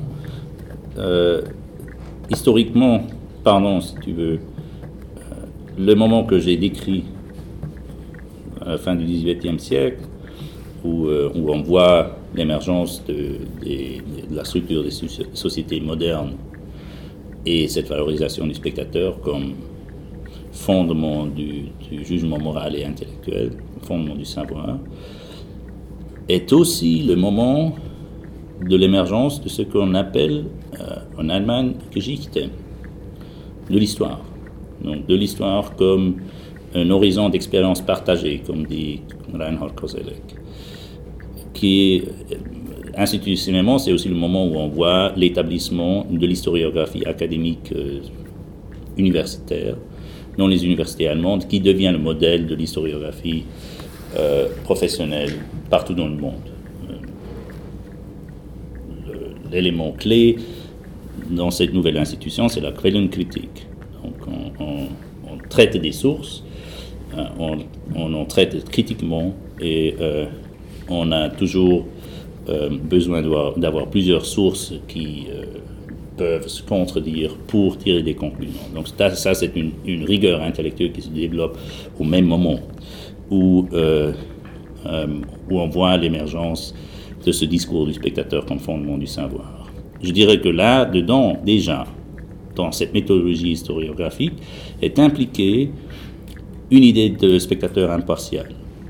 Donc la, la notion d'histoire même implique encore une fois l'idée du spectateur comme porteur d'un jugement impartial ou d'un jugement non corrompu, qui peut être un jugement porté ou fondé dans des affects, dans, des réactions, affectives, mais qui reste un jugement réfléchi et auquel on aboutit à travers une méthodologie critique. Donc, l'instance à laquelle s'adresse l'histoire que racontent les historiens est un spectateur du même type, kantien, burkien, smithien. Euh, Et eux-mêmes, en faisant de l'histoire, en écrivant de l'histoire, en valorisant les sources, se comportent idéalement comme des spectateurs impartials. Donc je dirais que déjà dans l'historiographie moderne et dans, la notion d'histoire, dans le sens moderne décrit comme euh, de, de Koselleck, on voit s'inscrire la notion du spectateur. Donc, en quelque sorte, je suis d'accord avec toi. Cette archive qu'ont créée Winfried Traudl- euh, et Bärbel Junge est une archive pour personne. Parce que tout d'abord, c'est trop de matériel pour regarder pour une seule personne. Nous avons fait un séminaire de- d'un semestre entier. Nous n'avons vu que euh, un quart du matériel publié. Donc il y a encore derrière les films publiés toute une archive qui resterait à être retravaillée et euh, dont on pourrait tirer d'autres films et encore des films et encore des films. Dans ce sens, je suis d'accord avec toi, c'est c'est une archive pour personne. Mais elle reste adressée dans son ambition éducative et historiographique à un spectateur idéal, qui est le spectateur critique impliqué ou imp- euh, euh, i- bon, inventé en quelque sorte à travers la méthodologie historiographique moderne. Donc dans, ce- sens, je dirais que euh,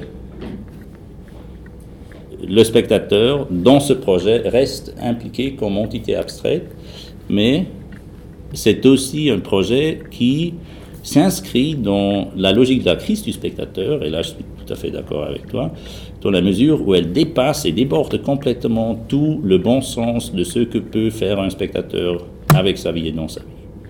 L'idée que moi, je pourrais passer une partie de, ma vie, partie assez importante de ma vie, parce que voir 48 heures de, de films qui documentent la vie de personnes qui sont d'une pas très grande importance, c'est un grand investissement. Cette idée déjà est un peu absurde. Donc dans le projet même, il y a une, espèce de, extension euh, du concept du spectateur qui est euh, en quelque sorte un- une, espèce de crise. Je vais être très bref dans la deuxième partie de la, réponse.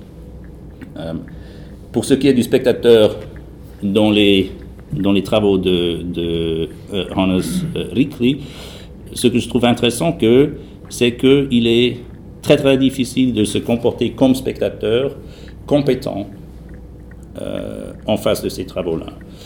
Euh, Il y, a- plusieurs spectateurs compétents et euh, ils ont tous une optique tout à fait différente. Donc le spectateur compétent, le premier, c'est le chercheur qui, qui, qui, qui interprète ce matériel, qui en tire des conclusions, puis après ne s'intéresse plus pour le matériel.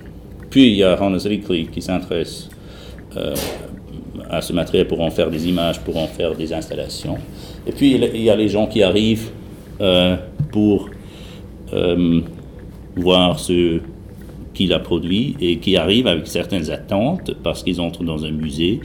Et euh, dans les musées, il y a des œuvres d'art. Des œuvres d'art comportent des significations.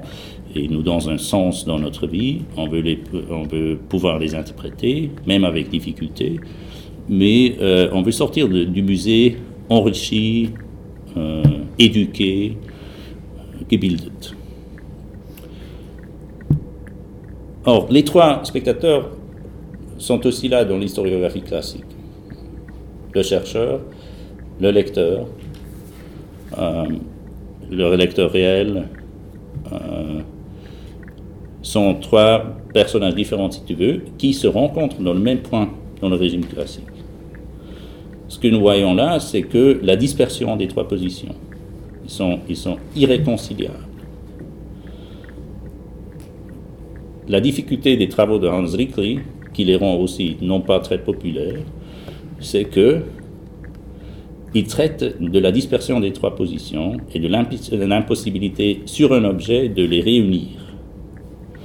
Il faut faire un énorme effort d'interprétation, passer du temps pour regarder le matériel, parler avec l'artiste, lire les trucs qui, qui sont écrits sur les murs, pour comprendre à quoi on a affaire.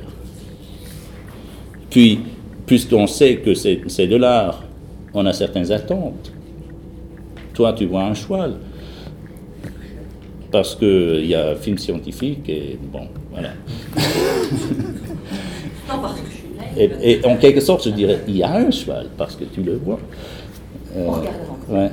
Mais disons, en quelque sorte, ces, ces travaux-là euh, euh, représentent une dramatisation de la dispersion de la position du spectateur et de l'impossibilité de, de les réunir. C'est, ça fait très euh, programmatique de déconstruction, très Lautréamont, si tu peux faire, prendre une analogie de, de l'histoire de la littérature, mais c'est comme ça. Ça serait mon interprétation. Je me permets de rebondir moi-même et je passe la parole après évidemment. Euh, il y avait deux choses, parce que dans ta réponse, ça, relance un peu cette question, euh, la question du spectateur impartial construit au XVIIIe siècle. Je te rejoins évidemment énormément, parce que comme j'ai travaillé moi-même sur le- dans le spectateur séduit, sur l'idée que la, la figure du- la, la modélisation du spectateur pour le cinéma, notamment chez Robert, peut être trouvée dans les modèles du, du libertinage au XVIIIe siècle, Mhm. c'est vraiment quelque chose qui va dans le même sens. Dans un sens, on se, on se rejoint vraiment là-dedans, bien que ce que je faisais, c'était sur la théorie de la représentation et pas sur le dispositif à ce moment-là. Mhm. Mais il y a quelque chose qui m'intrigue, enfin, quelque chose intéressant de dialectiser autour de cette question du, du modèle impartial du spectateur, autour du libertinage. Parce que le Mhm. libertinage est une pensée complète de la- de la- de- d'un modèle de société, à- en pensant la question du public, la question du spectateur, comme instance du fonctionnement de la société. Voilà. Instance de référence et de, et de morale et de la, de la- fonctionnement Ça, de la société. C'est ce qui est, ouais, mais dans la littérature, justement, Mm. tel que ça fonctionne chez, dans les, les grands libéra- enfin, les grands lit- Laclos, Gré- euh, Crébillon et d'autres, ça, ça devient encore autre chose. C'est-à-dire que ça devient évidemment ambigu, sinon il n'y aurait pas de littérature. Et, et- et du coup, le, le public est aussi le support de la rumeur. C'est-à-dire, c'est c'est l'instance morale, mais c'est par le public que tout se sait et que tout est déformé et que la vérité est transformée, etc. Donc, et, et- et ce qu'on voit justement, c'est que le public est tout sauf impartial. Mhm. Et que l'instance public-spectateur, elle est nécessaire pour le fonctionnement, mais elle est, elle, elle est pas si impartiale que ça. Mhm. Ouais, c'est ça. un problème Non. de de ce genre. Une chose d'abord, la beauté de la culture française, c'est que la philosophie se fait en forme de littérature. Donc euh, il n'y a pas de traitise sèche comme euh, les écrits les, les Anglais et les Allemands, mais il y a des romans, il y a des drames, il y a des dialogues. Donc ça, c'est un grand avantage de la culture française. Parce que cette littérature-là, c'est de la philosophie. Oui, C'est de la philosophie. Euh, puis- après, ce que tu décris là, c'est c'est justement, euh, disons, ce qu'on pourrait appeler la découverte du social au XIXe siècle, à partir du modèle du spectateur, mais en criti- euh, dans une manière critique aussi. Euh, Dans Montesquieu, par exemple, la, critique du théâtre, c'est que le théâtre, c'est un régime de contrôle du pouvoir classique la mise en scène du pouvoir baroque, mais les spectateurs dans la position de devoir, de- de- de- d'obligation de, suivre le spectacle, et, et ils doivent s'en libérer. Et la création de- de- de- du public que tu décris, le public du- du- qui, est, qui est- qui est construit par un système d'observation, mais aussi un système de rumeurs, de circulation de rumeurs, est en effet une, une espèce de libération de, ce modèle théâtral classique.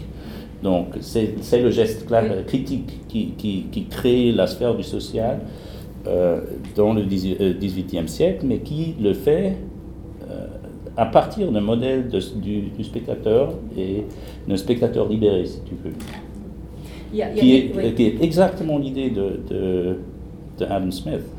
Donc il y a une, une surprenante homologie oui, entre euh, la littérature sur le Et puis, libertinage et aussi à la théorie du sentiment social. à Diderot, Ouais. avec, mais alors qui va du côté, je dirais, de la, catharsis, donc l'identification, c'est de pleurer, hein, donc, euh, et de la participation. Ouais. Et de l'impartialité, je dirais a. C'est pour ça que j'ai envie de dialectiser, j'ai envie de. Même à l'intérieur du modèle, Ouais. il y Mais a. cette, cette tradition que tu décris, elle, elle- elle ne meurt pas avec, avec la solidification du spectateur comme fondement de la morale et, de, de- et, et du jugement. Elle continue euh, dans la littérature romantique. Si tu penses à René Girard et sa relecture de, de- du Lausannois Benj- Benjamin Constant, et si on pense à un sociologue comme Gabriel Tartre et, la, structure de l'imitation, qui est le principe structurant de la société moderne selon lui, qui est aussi l'inspiration pour George Herbert Mead et sa compréhension de la société. C'est- Il y a une, tradition ininterrompue de ce modèle-là, mais qui est aussi un modèle du public et du spectateur. Hein? 100%. Alors, Aline. Je vais commenter sur ce que vous avez dit euh, de l'expérience du spectateur qui va au musée ou dans une galerie de cette nécessité de se, ré- se réapproprier des significations, l'expérience, etc. Mhm. Mais vous avez depuis euh, une vingtaine d'années euh, des positions de la part de curateurs ou d'artistes qui, contre- qui contrediraient cette idée pour qui euh, l'idée de, ma- de- de- de maîtriser une signification, un contenu est, euh, est corrélative à, un spectateur bourgeois. Mhm. Et euh, donc ce qui peut être perçu dans ce que j'ai dit comme une crise du spectateur, peut être mis en avant par certains curateurs ou je sais pas des, des vidéastes comme euh, Hito Steyer qui défendent l'idée qui défendent l'idée de, de cet éclatement, d'une multiplicité de temporalité et pour qui en fait euh, c'est pas le spectateur qui, qui prime, mais une communauté, une masse et cette masse est toujours euh, à construire ou à venir.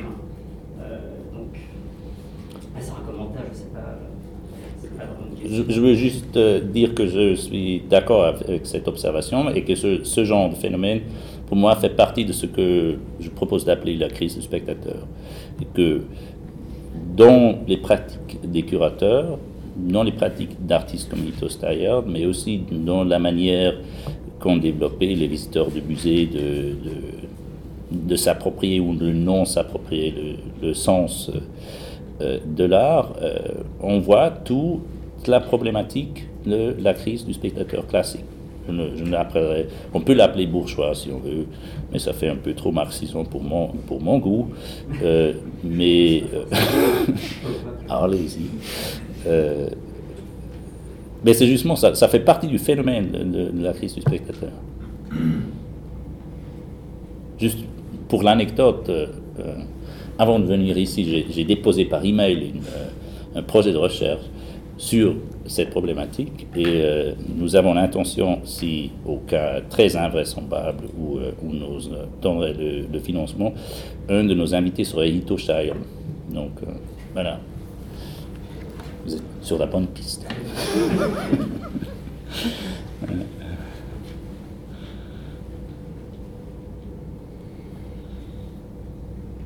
Alors, euh, je reviens à votre moi, j'ai- Oui. Vraiment Ah oui, alors d'abord. Si Ouais. on parle des crises et des dispositifs et des spectacles, euh, euh, YouTube, c'est la crise à qui? C'est la crise à qui? Euh, C'est la crise du spectateur qui ne veut pas regarder ces millions et millions de films qui, qui s'amassent plus vite que le temps. Oui, c'est- la crise euh, de ceux qui, qui mettent les films en ligne parce que personne ne va regarder ces Bon. Ouais. Euh, D'abord, euh, si j'utilise le, le- concept de crise, euh, il faut être, euh, il faut soigneusement éviter l'implication de culture critique.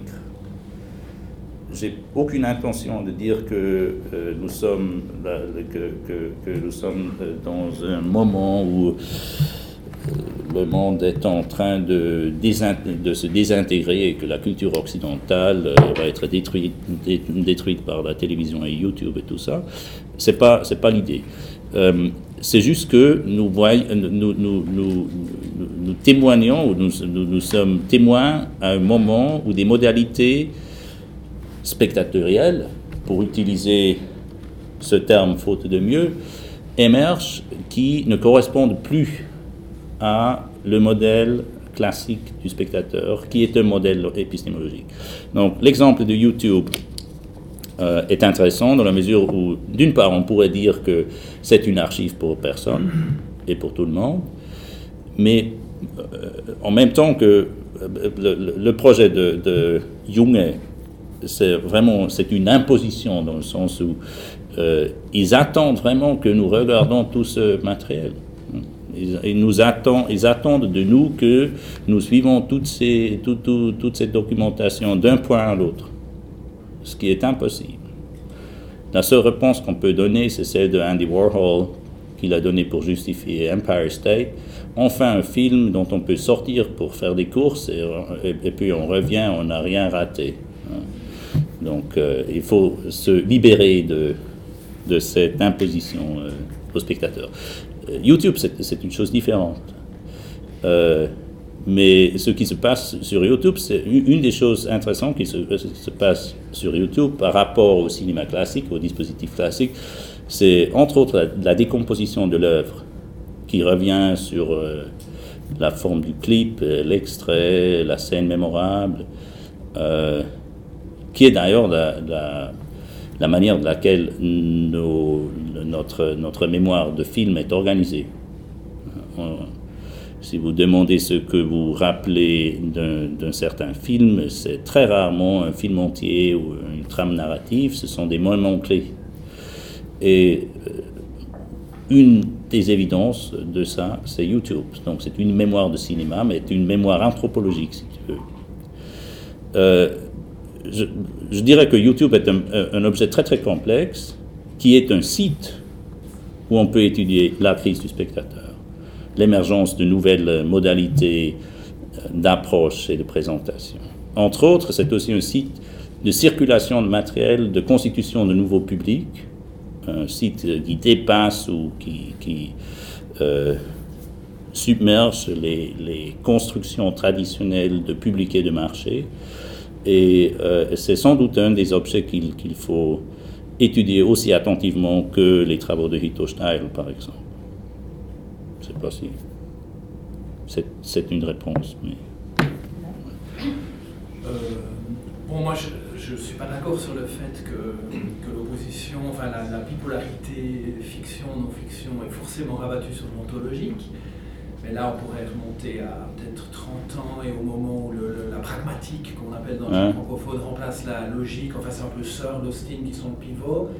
Et ensuite, on est dans un réglage institutionnel, mmh. enfin, les choses que fait aussi Audin ouais. dans, dans, le domaine du cinéma. Et donc, par contre, dans les années 30, oui, mais je pense, dans, disons, sur les 5, 50 ans après, disons, je pense qu'il y a quand même des modifications. Ce qui ne veut pas dire qu'effectivement, ce n'est pas un modèle qui ne fonctionne pas dès lors qu'on est à l'intérieur d'un champ mmh. documentaire, enfin qualifié comme tel, mmh. enfin, dans les usages, et dès qu'on est à l'intérieur, on n'en a plus utilité, ça, tout à fait. Mmh. Par contre, c'est un peu radical, je trouve, le fait de le rabattre uniquement sur de l'ontologique, euh, en disant à partir des années 30, alors en tout cas, je ne serais pas d'accord sur, sur ça, mais je ne sais pas si. Enfin, je voulais en venir à autre chose, hein, mais je ne sais pas si tu veux réagir à ça. Tu trouves que ça, ça demeure toujours parce que c'est trop inféodé à la sémantique, peut-être, je ne sais pas, qui elle a toujours des sortes d'impératifs euh, ontologiques, mais Reboul, Meuchler, enfin, c'est ouais. c'est le factuel versus le fictionnel, hein. c'est énoncé factuel, énoncé fictionnel, mais pour moi, on est assez loin quand même de la, du, du rapport ontologique, mais on est aussi assez loin du cinéma. Donc, oui, mais, bon, deux choses d'abord, deux choses peut-être. Euh, la distinction entre fiction et non-fiction est un phénomène moderne. Peut dire que c'est Vico qui est le premier qui, s'en rend compte qu'il pourrait y avoir un problème. Avant, la, distinction n'est pas essentielle. Et elle devient, dans le 19e et dans le 20e siècle, ça devient une distinction organisatoire euh, dans, le champ des discours euh, médiatique, généralement parlant. Euh, je ne voulais pas faire tort à Roger Audin et la, à la sémiopragmatique, qui est effectivement une des, des tentatives les plus intelligentes d'échapper euh, à une euh, lecture ontologisante du problème. Là, je suis tout à fait d'accord. Euh, tu auras noté que dans la proposition que je fais, la, le problème de, de, véridiction et de factualité reste en place. Tout à fait, je suis même ouais. tout à fait d'accord avec ça. ça. Ouais. Quand on relit Bazin, c'est souvent euh, par ce type, sans utiliser la terminologie, mais qu'on l'aborde, non, non, tout à fait. Ouais. Bah, mon deuxième aspect de la question, c'est le dispositif. C'est un dispositif de tournage dans le cas du chat. Ouais. Parce que le deuxième, l'ambiguïté qui était révélée entre mmh. cette image que tu nous projettes et nous, spectateurs de cette image, et non pas nous, visiteurs dans le musée, mmh. contemplant cette image à la verticale, comprenant que c'est un objet et les autres pas. Nous, on a l'ensemble, on peut croire que c'est le cheval à l'arrière-plan qui est important, etc. On, a un autre rapport, c'est l'ensemble de l'image telle qu'elle nous est montrée. Si on rabat, mais là, c'est plus, c'est plus clair, mes explications données. Maintenant, si on revient au premier par rapport à, à la notion de dispositif, et au niveau où il intervient, c'est aussi en lien un petit peu avec ce qu'a dit Benoît avant, euh, c'est un dispositif de tournage, donc l'expérience est au moment du tournage et produit effectivement la vraie, une réaction ontotique de l'enfant tiraillé entre je dois faire mine d'être attentif à l'école et je regarde le chat. Mais qu'en est-il alors du dispositif quand même spectatoriel, enfin du spectateur là-dedans? L'expérience, le spectateur n'est pas intégré dans l'expérience, enfin ça peut être une, une infinie où le spectateur lui-même a une réaction voyant l'enfant. Enfin, voilà, mais c'est un dispositif, c'est un dispositif de tournage ou en fait c'est plus? Enfin, quel est le spectateur Enfin, c'est une question qui revient, hein. c'est un peu la même. Quelle est la place du spectateur? Euh, Je vais essayer de répondre en, euh, vous indiquant la, différence entre un, film documentaire et une publication scientifique. Euh, la publication scientifique continue une partie où on décrit l'appareil et où on décrit le experimental system. Ça, c'est de rigueur, parce que la valeur d'un résultat scientifique, c'est sa reproductibilité. Donc il faut décrire le système expérimental pour permettre aux autres chercheurs de reproduire la, même expérience pour pouvoir continuer la recherche à partir de ce résultat. Une expérience qui ne peut pas se répéter n'est pas valable. Et c'est pour ça qu'il faut décrire l'appareil et le système expérimental. Et il faut décrire toutes les conditions de contrôle, ce qui ne se fait pas normalement dans le documentaire. Mais on pourrait dire qu'en principe, on pourrait faire ça. Et il y a des documentaires qui le font, qui indiquent très clairement euh, leur manière de, procéder. Euh, dans ce cas, ce n'est pas tout à fait le cas, mais il y a un contrat implicite pour en revenir à un un, concept cher à la sémiopragmatique, qui, qui adresse le spectateur comme un spectateur qui a droit à une version véridique au moment où on dit que c'est du documentaire. Donc, euh, on se fie à son jugement, mais on s'oblige aussi à ne pas soustraire des informations dont il aurait besoin pour pouvoir juger du valeur de ce qu'il voit. Parce que dans les images qui c'était l'une des personnes, personnels techniques qui commentait. Voilà. Ça, c'est le film. C'est le film sur le film. Ou c'est un film, ah, uniquement le film Non, ça c'est le making of. Je, vous ai montré un, un, extrait, de, du making of. Évidemment, en tant que film, va, va induire rapport au spectateur particulier. Parce que là, les consignes Donc, dans la distinction entre l'explication des consignes, euh, du mm. cadre, etc., la comparaison avec le texte scientifique, on est un peu plus proche là, dans le making-of. Oui, le making, le making of, c'est la, la, déclaration des conditions de recherche. Mais euh, ce qui est important, c'est que ce, making-of se fait, se présente sans un pathos de révélation. Donc, euh, ça se fait, c'est une information, ça vous intéressera, on a fait comme ça. Mais c'est pas maintenant vous savez.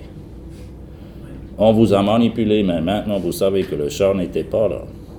C'est pas le geste. Le geste, c'est on a fait comme ça. Mais je trouve intéressant et, et ce, qu'il soit insénié dès le début, justement.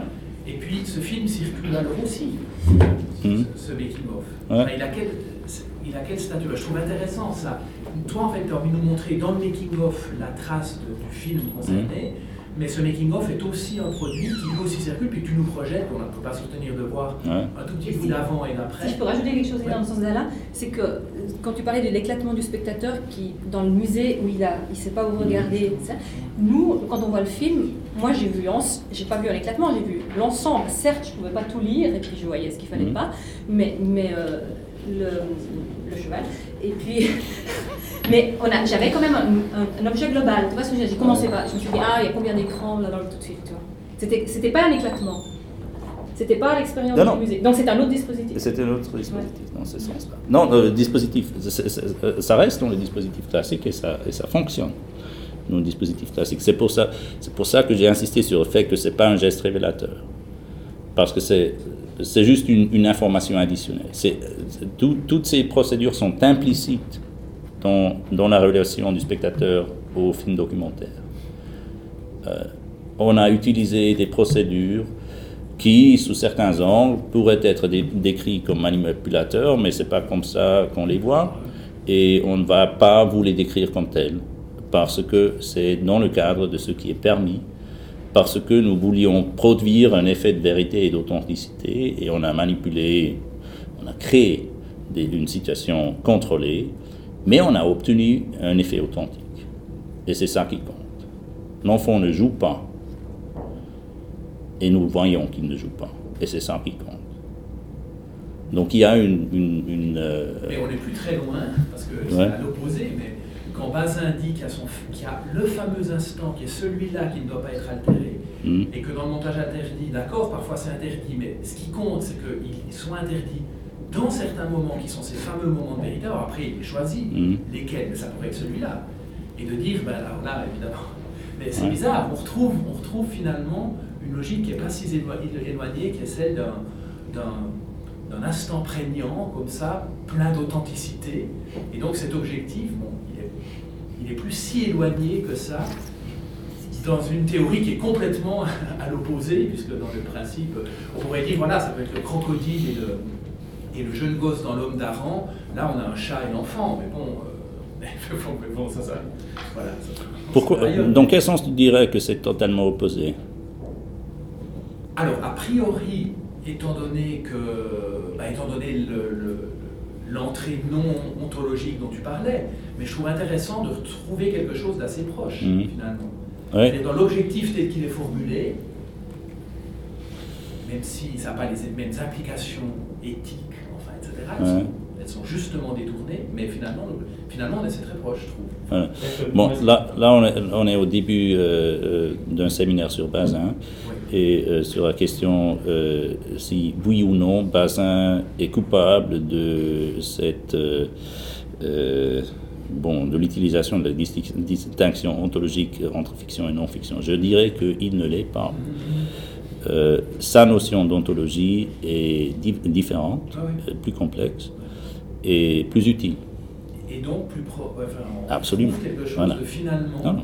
Euh, je suis d'accord. mentionné, je crois, Bazin en passant, je Ouais.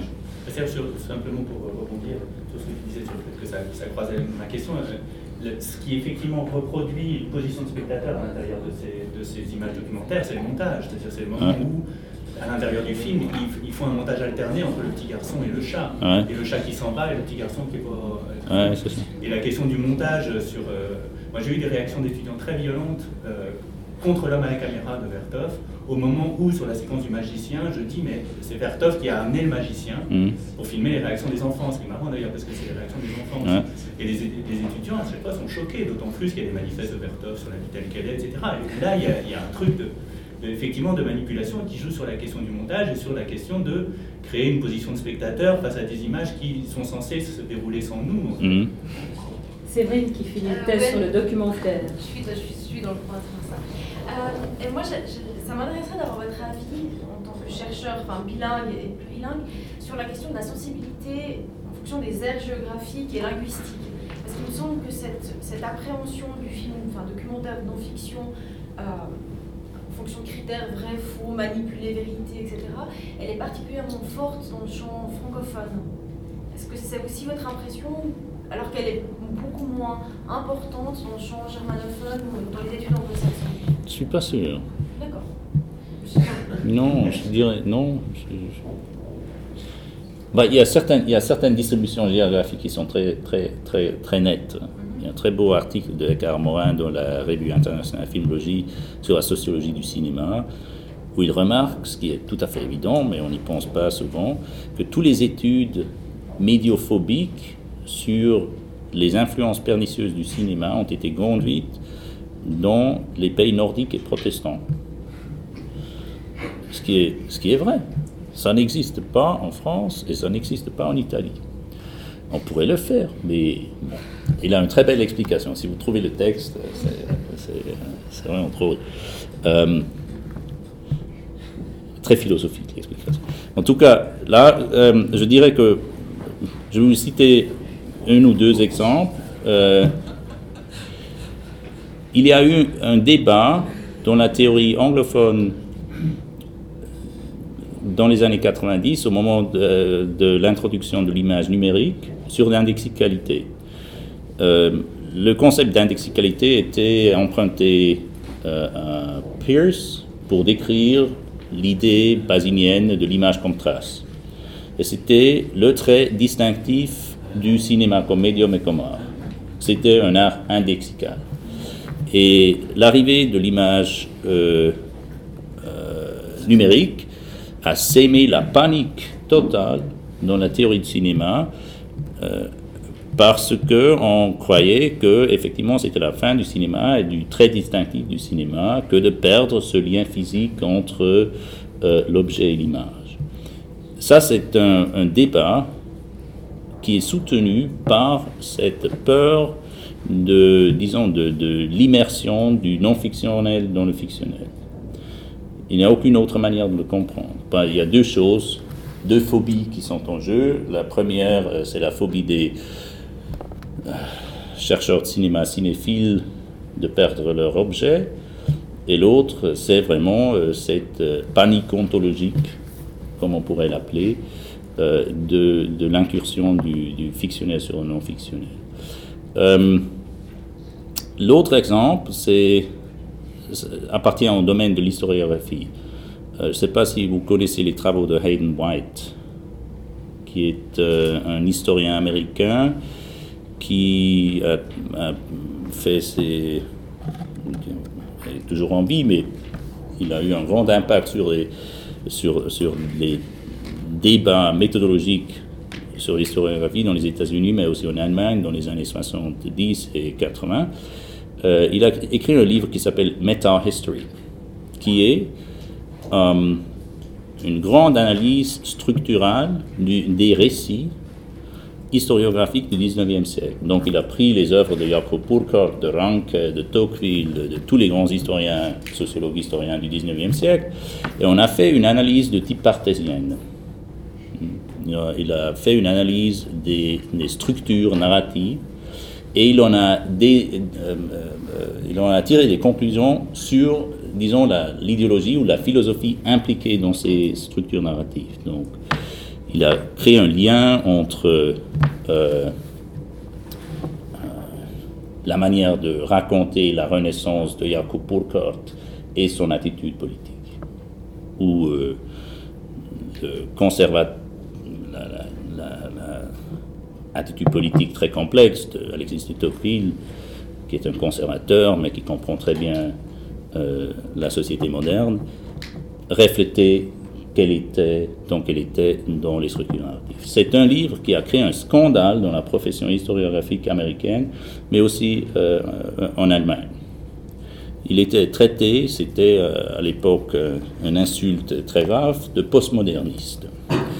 Euh, c'était quelqu'un qui voulait nous dire que l'historiographie, c'est de la pure fiction. Il n'avait pas dit ça du tout, parce qu'il n'a jamais mis en question l'appareil critique de l'historiographie moderne, qui est celle de la critique. Mais ce qu'il a fait, c'est il a proposé une chose qui est très évidente, et que d'autres avaient dit avant lui, comme euh, le, spécialiste de littérature française allemand Ernst Robert Curtius, qu'il y a un aspect euh, de littérature et de poétique dans l'historiographie. Et il a utilisé les outils avancés de l'analyse structurelle du récit pour créer l'évidence de cet argument. La, réaction violente qu'a euh, induit cette œuvre au moment de sa parution ne peut s'expliquer que euh, contre l'arrière-fond d'une panique euh, de ce type.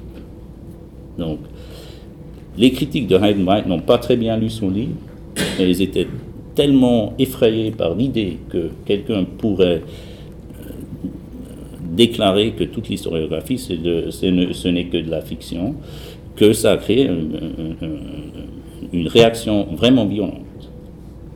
C'était une fausse lecture, mais une fausse lecture qui était euh, agité par justement cette, euh, cette panique ontologique, disons. Donc, dans ce sens, je dirais que c'est un, une structure d'argument, euh, je dirais pas universelle, mais vous la trouvez tout aussi bien en Allemagne que dans les débats américains. J'aurais presque envie de faire le lien avec tout à l'heure la, question d'ontologie et d'authenticité. Je me, il me venait à l'idée que, que cette question euh, euh, de l'opposition vérité-fiction, c'est aussi l'opposition vérité-mensonge, qui est une des, des grands structurants de la mimésis, hein, de, la théorie de la représentation. Donc ça traverse tout le- toute l'histoire de l'Occident. Ouais, ça. Mais que c'était très intéressant. Enfin, moi, je comme je travaille aussi sur Obas en ce moment, que le- ce que soulevait euh, Alain et puis aussi Benoît, et en dialogue avec toi, c'était cette idée quand même que euh, on est toujours, il y a quand même cette idée d'authenticité, cette idée de, de paradigme de vrai, faux. Et je me disais qu'avec ton exemple, on- je trouve que, euh, avec l'idée de l'expériment, des modèles d'expérimentation, finalement, enfin, je trouve extrêmement efficace et parlant. Je, je, je, me, enfin, je pense qu'il colle complètement avec ce que fait Rouge, c'est-à-dire ce qu'il en a appelé le cinéma direct, Ouais. dans le sens où, c'est justement pas du tout un cinéma direct, mais un cinéma médial, puisqu'il veut l'exhiber, le fait qu'il expérimente et puis qu'il fait jusqu'à un certain point. Mhm. Et je, et je me disais qu'une des, une des explications qu'on pourrait avoir pour expliquer le fait que euh, c'est le contraire de Bazin, parce qu'effectivement c'est une réalité construite, Mhm. mais c'est un peu comme Bazin, comme disait Alain, parce que quand même il y a de l'authenticité Mhm. dans un moment présent, c'est qu'en fait on est en train d'osciller, sur- enfin ce qui est en jeu c'est un problème philosophique, c'est la définition de- du lieu de la vérité. Mhm. Et que ce qui se passe là, c'est que Bazin, il place le lieu de vérité dans, le- dans la- l'ontologie du monde, euh, dans, dans le monde en et ses apparences, tandis que dans un modèle comme cela, qui est beaucoup plus peut-être dialectique, mais enfin en tout cas expérimental, Ouais, c'est-à-dire où la science a une part, la vérité, elle est, elle est- elle est définie autrement. Et donc il y a l'épistémologie, si le modèle épistémologique implique, le modèle de dispositif et d'épistémologie implique qu'on redéfinisse constamment le, ça. la notion même de vérité, la notion même de spectateur Ouais. et ainsi de suite. Je crois que ça, ça, Oui. ça- ça pourrait... Il y a vérité, mais elle n'est pas révélée. Exactement, sens- ouais. exactement. Il y a une vérité, mais elle est, elle est, elle- elle est produite. Quoi. Voilà. Et qu'elle est temporaire. Et, et, euh, il n'y a pas une structure ontologique de l'univers qui est derrière euh, quoi que ce soit qui nous empêche de la, de la reconnaître. Mais il y a euh, des, vérités- des moments de vérité successifs qui peuvent conduire à d'autres moments de vérité. Ce qui veut dire que l'authenticité n'est pas toujours définie par l'ontologie. Voilà, c'est ça. On peut- d'accord. on peut terminer sur ça, ça bien- suffit. Non, non, mais. non, une grande avancée. Non, encore, enfin, on a notre liberté, enfin, tant que vous voulez, hein. Hein, Vincent Jusqu'à minuit. Oui, jusqu'à minuit, c'est vrai. Lausanne, on exploite nos horaires. Ouais. Charlotte. C'est une question qui est en voie de formulation. hein, mais, Ouais. euh, à partir du moment où on pense à cette idée qu'il y a une permanence ou une question de la durée des dispositifs Ouais. que vous avez montré en, en mettant en relation finalement cette, en montrant qu'il y a une sorte de soit de grands projets, soit d'interrogation que- qu'ont exprimé, que ce soit Kant, que ce soit Rousseau, qui sont quand même des théoriciens de la société dans laquelle ils vivent. Je me demandais si vous aviez des pistes pour essayer d'expliquer quelles sont les conditions de cette permanence. Est-ce que c'est les dispositifs techniques eux-mêmes qui impliquent, Mhm. parce, qu'ils sont des, parce que l'innovation scientifique fonctionne sur un système de reprise et de différenciation par rapport à ce qui a été fait, Mhm. qu'on a une continuité là Est-ce que vous, ça serait les discours? Est-ce que ça serait, pour ma part, la position que j'avance dans ma recherche, c'est une combinaison de ces deux, Mhm. ces deux Ouais. et voilà, la, la question c'est plutôt ça, c'est euh, quels sont les, comment on explique cette question de la permanence et de la durée?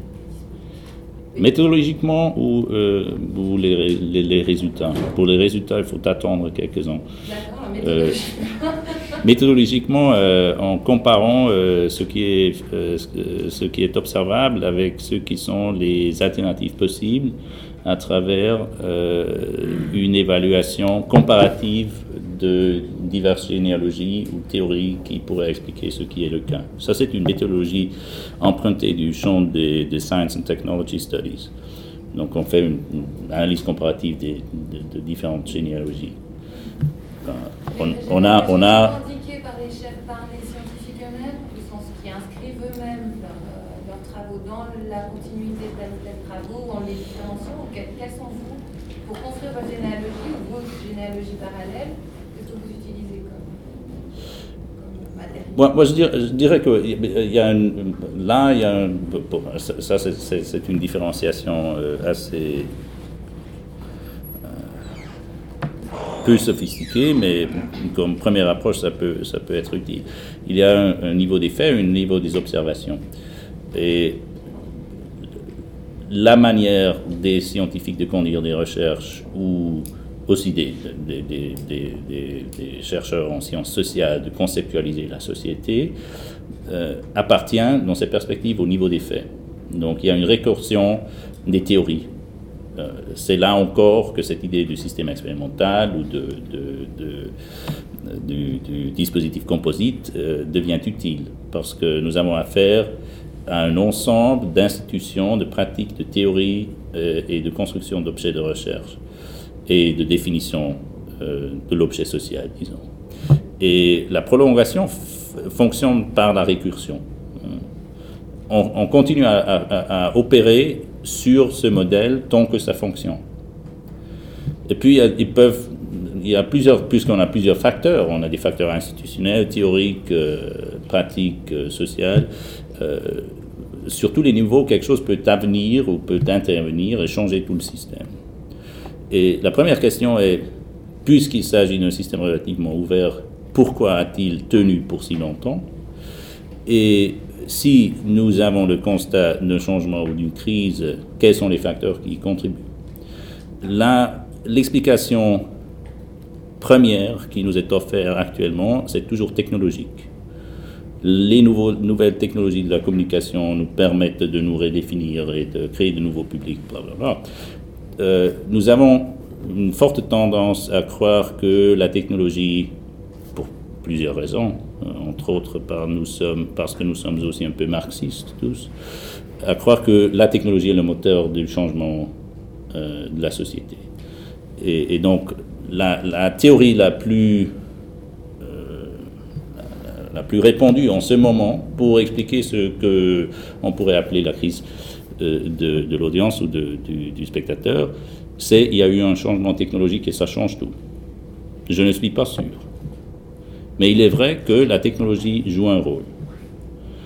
Et bon, j'avais commencé en vous, en vous parlant de l'exemple du iPhone, qui est un nouveau appareil qui, fait, qui sait tout faire. Et euh, cet appareil-là sait aussi tout faire. C'est un téléphone, c'est euh, une, librairie. Mais dans ce cas-là, il est agrégat d'un ensemble de, voilà. enfin, de choses qu'on ouais. utiliser avant. Et donc, et donc, la chose la plus facile, parce que c'est un objet matériel, et c'est sensible, c'est de, de, de, de, ponter, de, pointer sur une, sur, une, sur une explication technologique.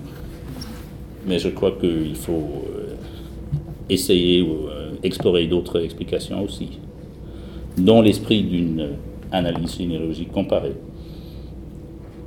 Est-ce que c'est une réponse satisfaisante à votre question en train de formulation Voilà, donc elle sera en train de continuer à réfléchir. C'était une réponse en train de se formuler. Le sens même de la recherche. voilà.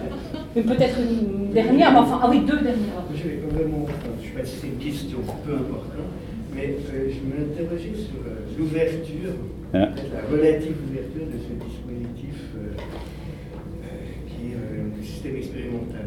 Ouais. Parce que vous soulignez le fait que c'est une disposition d'éléments hétérogènes à travers une structure ouverte. Mmh. Et forcément, si on modélise cette idée, enfin, ce dispositif, disons ça comme ça, le système expérimental, on renvoie aussi à une structure de conseil qui est inscrite euh, dans une conseil scientifique. Mmh. Forcément, là-dedans, il y a un fondement final qui est l'axiomatique.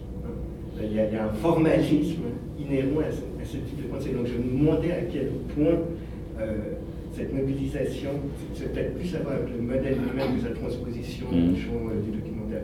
Mais je me demandais à quel point la mobilisation de ce système expérimental euh, n'était pas aussi euh, contraint ou déterminé, ou, ou en tout cas l'ouverture n'était pas réduite par toute une série de principes qui sont formalistes, qui sont l'axiomatiques et qui sont un langage au tout fond. Pour vous répondre en citant euh, les travaux de Hans-Jörg Reinberger. Reinberger dirait que l'axiomatique fait partie du système expérimental, mais il la traite au, même niveau que les appareils techniques et les autres éléments du système expérimental. Il y a certaines, théories qui, restent immuables, qui, qui sont à la base de la constitution d'objets de recherche qui ne changent pas. Il y a d'autres qui changent. La gravité, par exemple, il ne faut pas en discuter. C'est là, c'est un facteur. Mais l'ouverture s'introduit de par le fait que les critères pour un bon système expérimental, c'est qu'il produit des questions qu'on n'avait pas avant. Il produit des questions dont on ne savait pas qu'on pouvait les, qu'on pouvait les avoir ou qu'on pouvait les poser. Donc les résultats d'un bon système expérimental sont tels qu'ils conduisent à un autre système expérimental et qu'ils permettent de, un questionnement continuel et la production de nouvelles questions. Donc, tout aussi bien que la production des moments authentiques ou des, moments de vérité, la fonction du système expérimental, c'est de, produire cette ouverture de la, prochaine question. Est-ce que c'est une réponse à votre question? Des éléments de réponse. c'est la réponse, mais il y a des éléments de réponse. Voilà. donc c'est juste que il y a forcément l'idée de laboratoire scientifique. Il se fait sous certaines conditions. Mm-hmm. Et euh, certes, il peut y avoir des résultats inattendus, mais la, façon d'obtenir ces résultats, elle n'est pas si inattendue que cela. Pardon, elle n'est la, pas. La façon d'obtenir ces résultats inattendus. Elle est surdéterminée. Oui.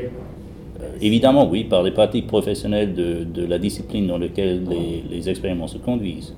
Bien sûr, mais du coup, il y a aussi une circularité. En quelque sorte, oui, mais la, chose surprenante, c'est, la chose surprenante, c'est que euh, le travail de laboratoire produit des résultats inattendus continuellement. Ce qui, nous parlons ici d'un grand changement dans, la recherche euh, sur les pratiques scientifiques ou de la philosophie des sciences qui a eu lieu il y a à peu près 30 ans. Avant, la philosophie de la science, c'était de la logique. Les, chercheurs, euh, la question qu'on posait, c'était celle de la cohérence des théories, cohérence logique, la question de la vérification d'abord, puis après avec Popper, la question de la falsification, et puis euh, il s'est introduit un, moment dynamique avec Thomas Kuhn et cette idée de paradigme de révolution scientifique où on observe que certaines théories portent jusqu'à un certain point, qu'il y a de la Normalwissenschaft, de sciences normales, puis il y a une crise, puis un changement des paradigmes, des, théories, et puis on continue avec les nouvelles théories euh, jusqu'au point où elles ne marchent pas. Déjà, dans Thomas Kuhn, il y a une certaine sensibilité pour ce qui se passe dans le laboratoire. Mais le grand changement advient dans les années 80 avec des gens comme Ian Hacking, qui a écrit un livre qui s'appelle euh, Representing and Intervening, qui part d'un moment où il entre en, laboratoire pour parler avec un physicien. Et le physicien lui dit qu'ils euh, étaient en train de spray, euh, sprayer des atomes. comment on dit ça?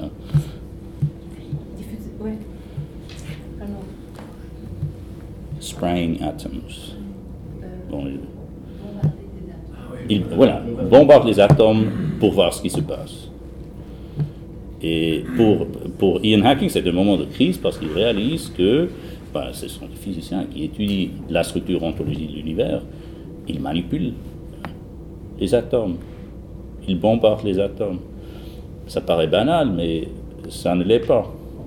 Et à partir de, de ce moment-là, il construit toute une nouvelle théorie de la pratique scientifique où il dit qu'il faut effectivement euh, faire attention à ce qu'ils font. Et de là naît tout, un mouvement d'ethnographie du laboratoire, dont les représentants les plus importants sont Karin Knorr-Cettino et Bruno Latour. Euh, et on commence à reconstruire toute euh, l'histoire de la science à partir d'une attention aux pratiques du laboratoire. Et on arrive à des concepts comme système expérimental, où toute l'axiomatologie et, les théories euh, sont reléguées à un niveau relativement inférieur de l'analyse. Mais euh, ce qu'on gagne, c'est une appréciation de l'ouverture de la recherche scientifique. Donc la logique, c'est important dans la, dans la recherche des sciences naturelles, mais dans l'ensemble des pratiques de recherche, ce n'est qu'un élément. Indispensable, mais pas le seul et pas celui qui crée l'ouverture.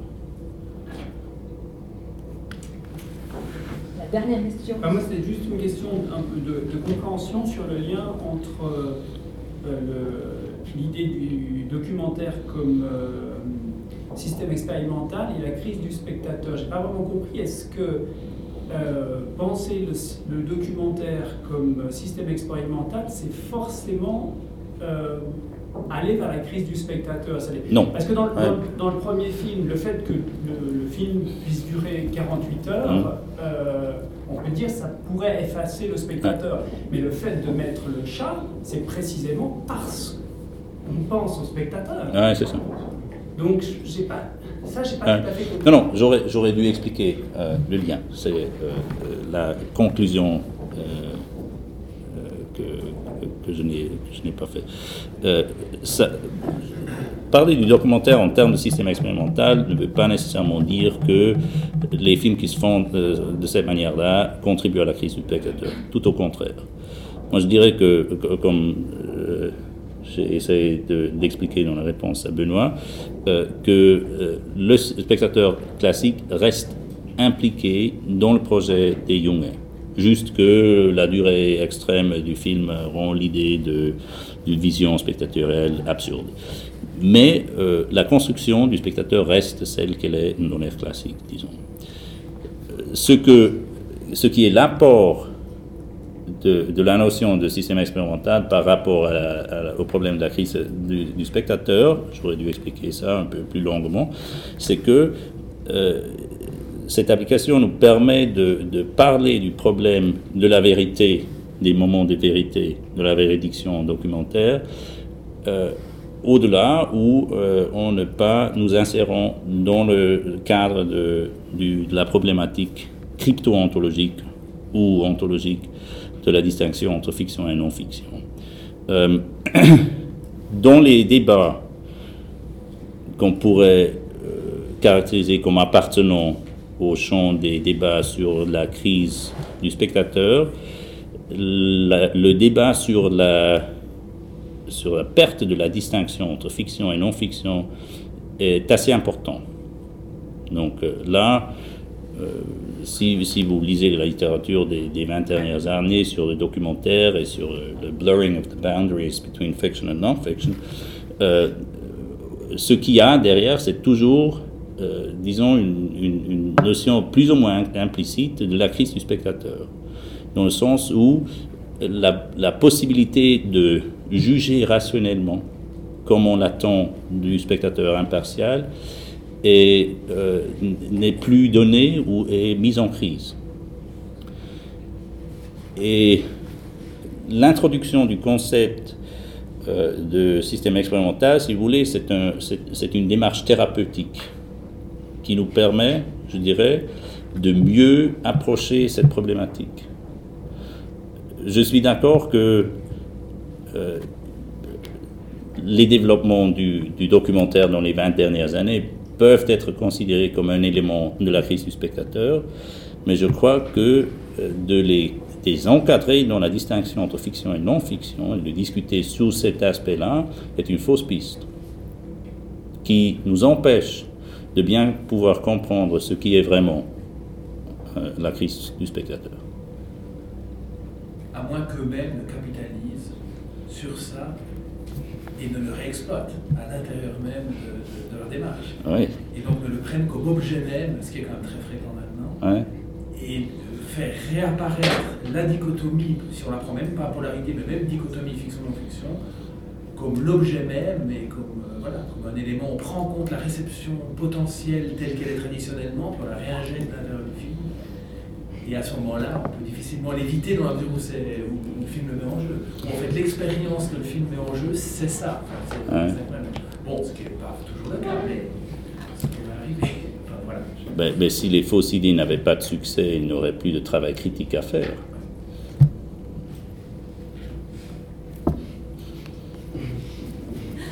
Est-ce que ce sera le mot de la fin? Voilà Merci, Étienne. Merci beaucoup à vous tous.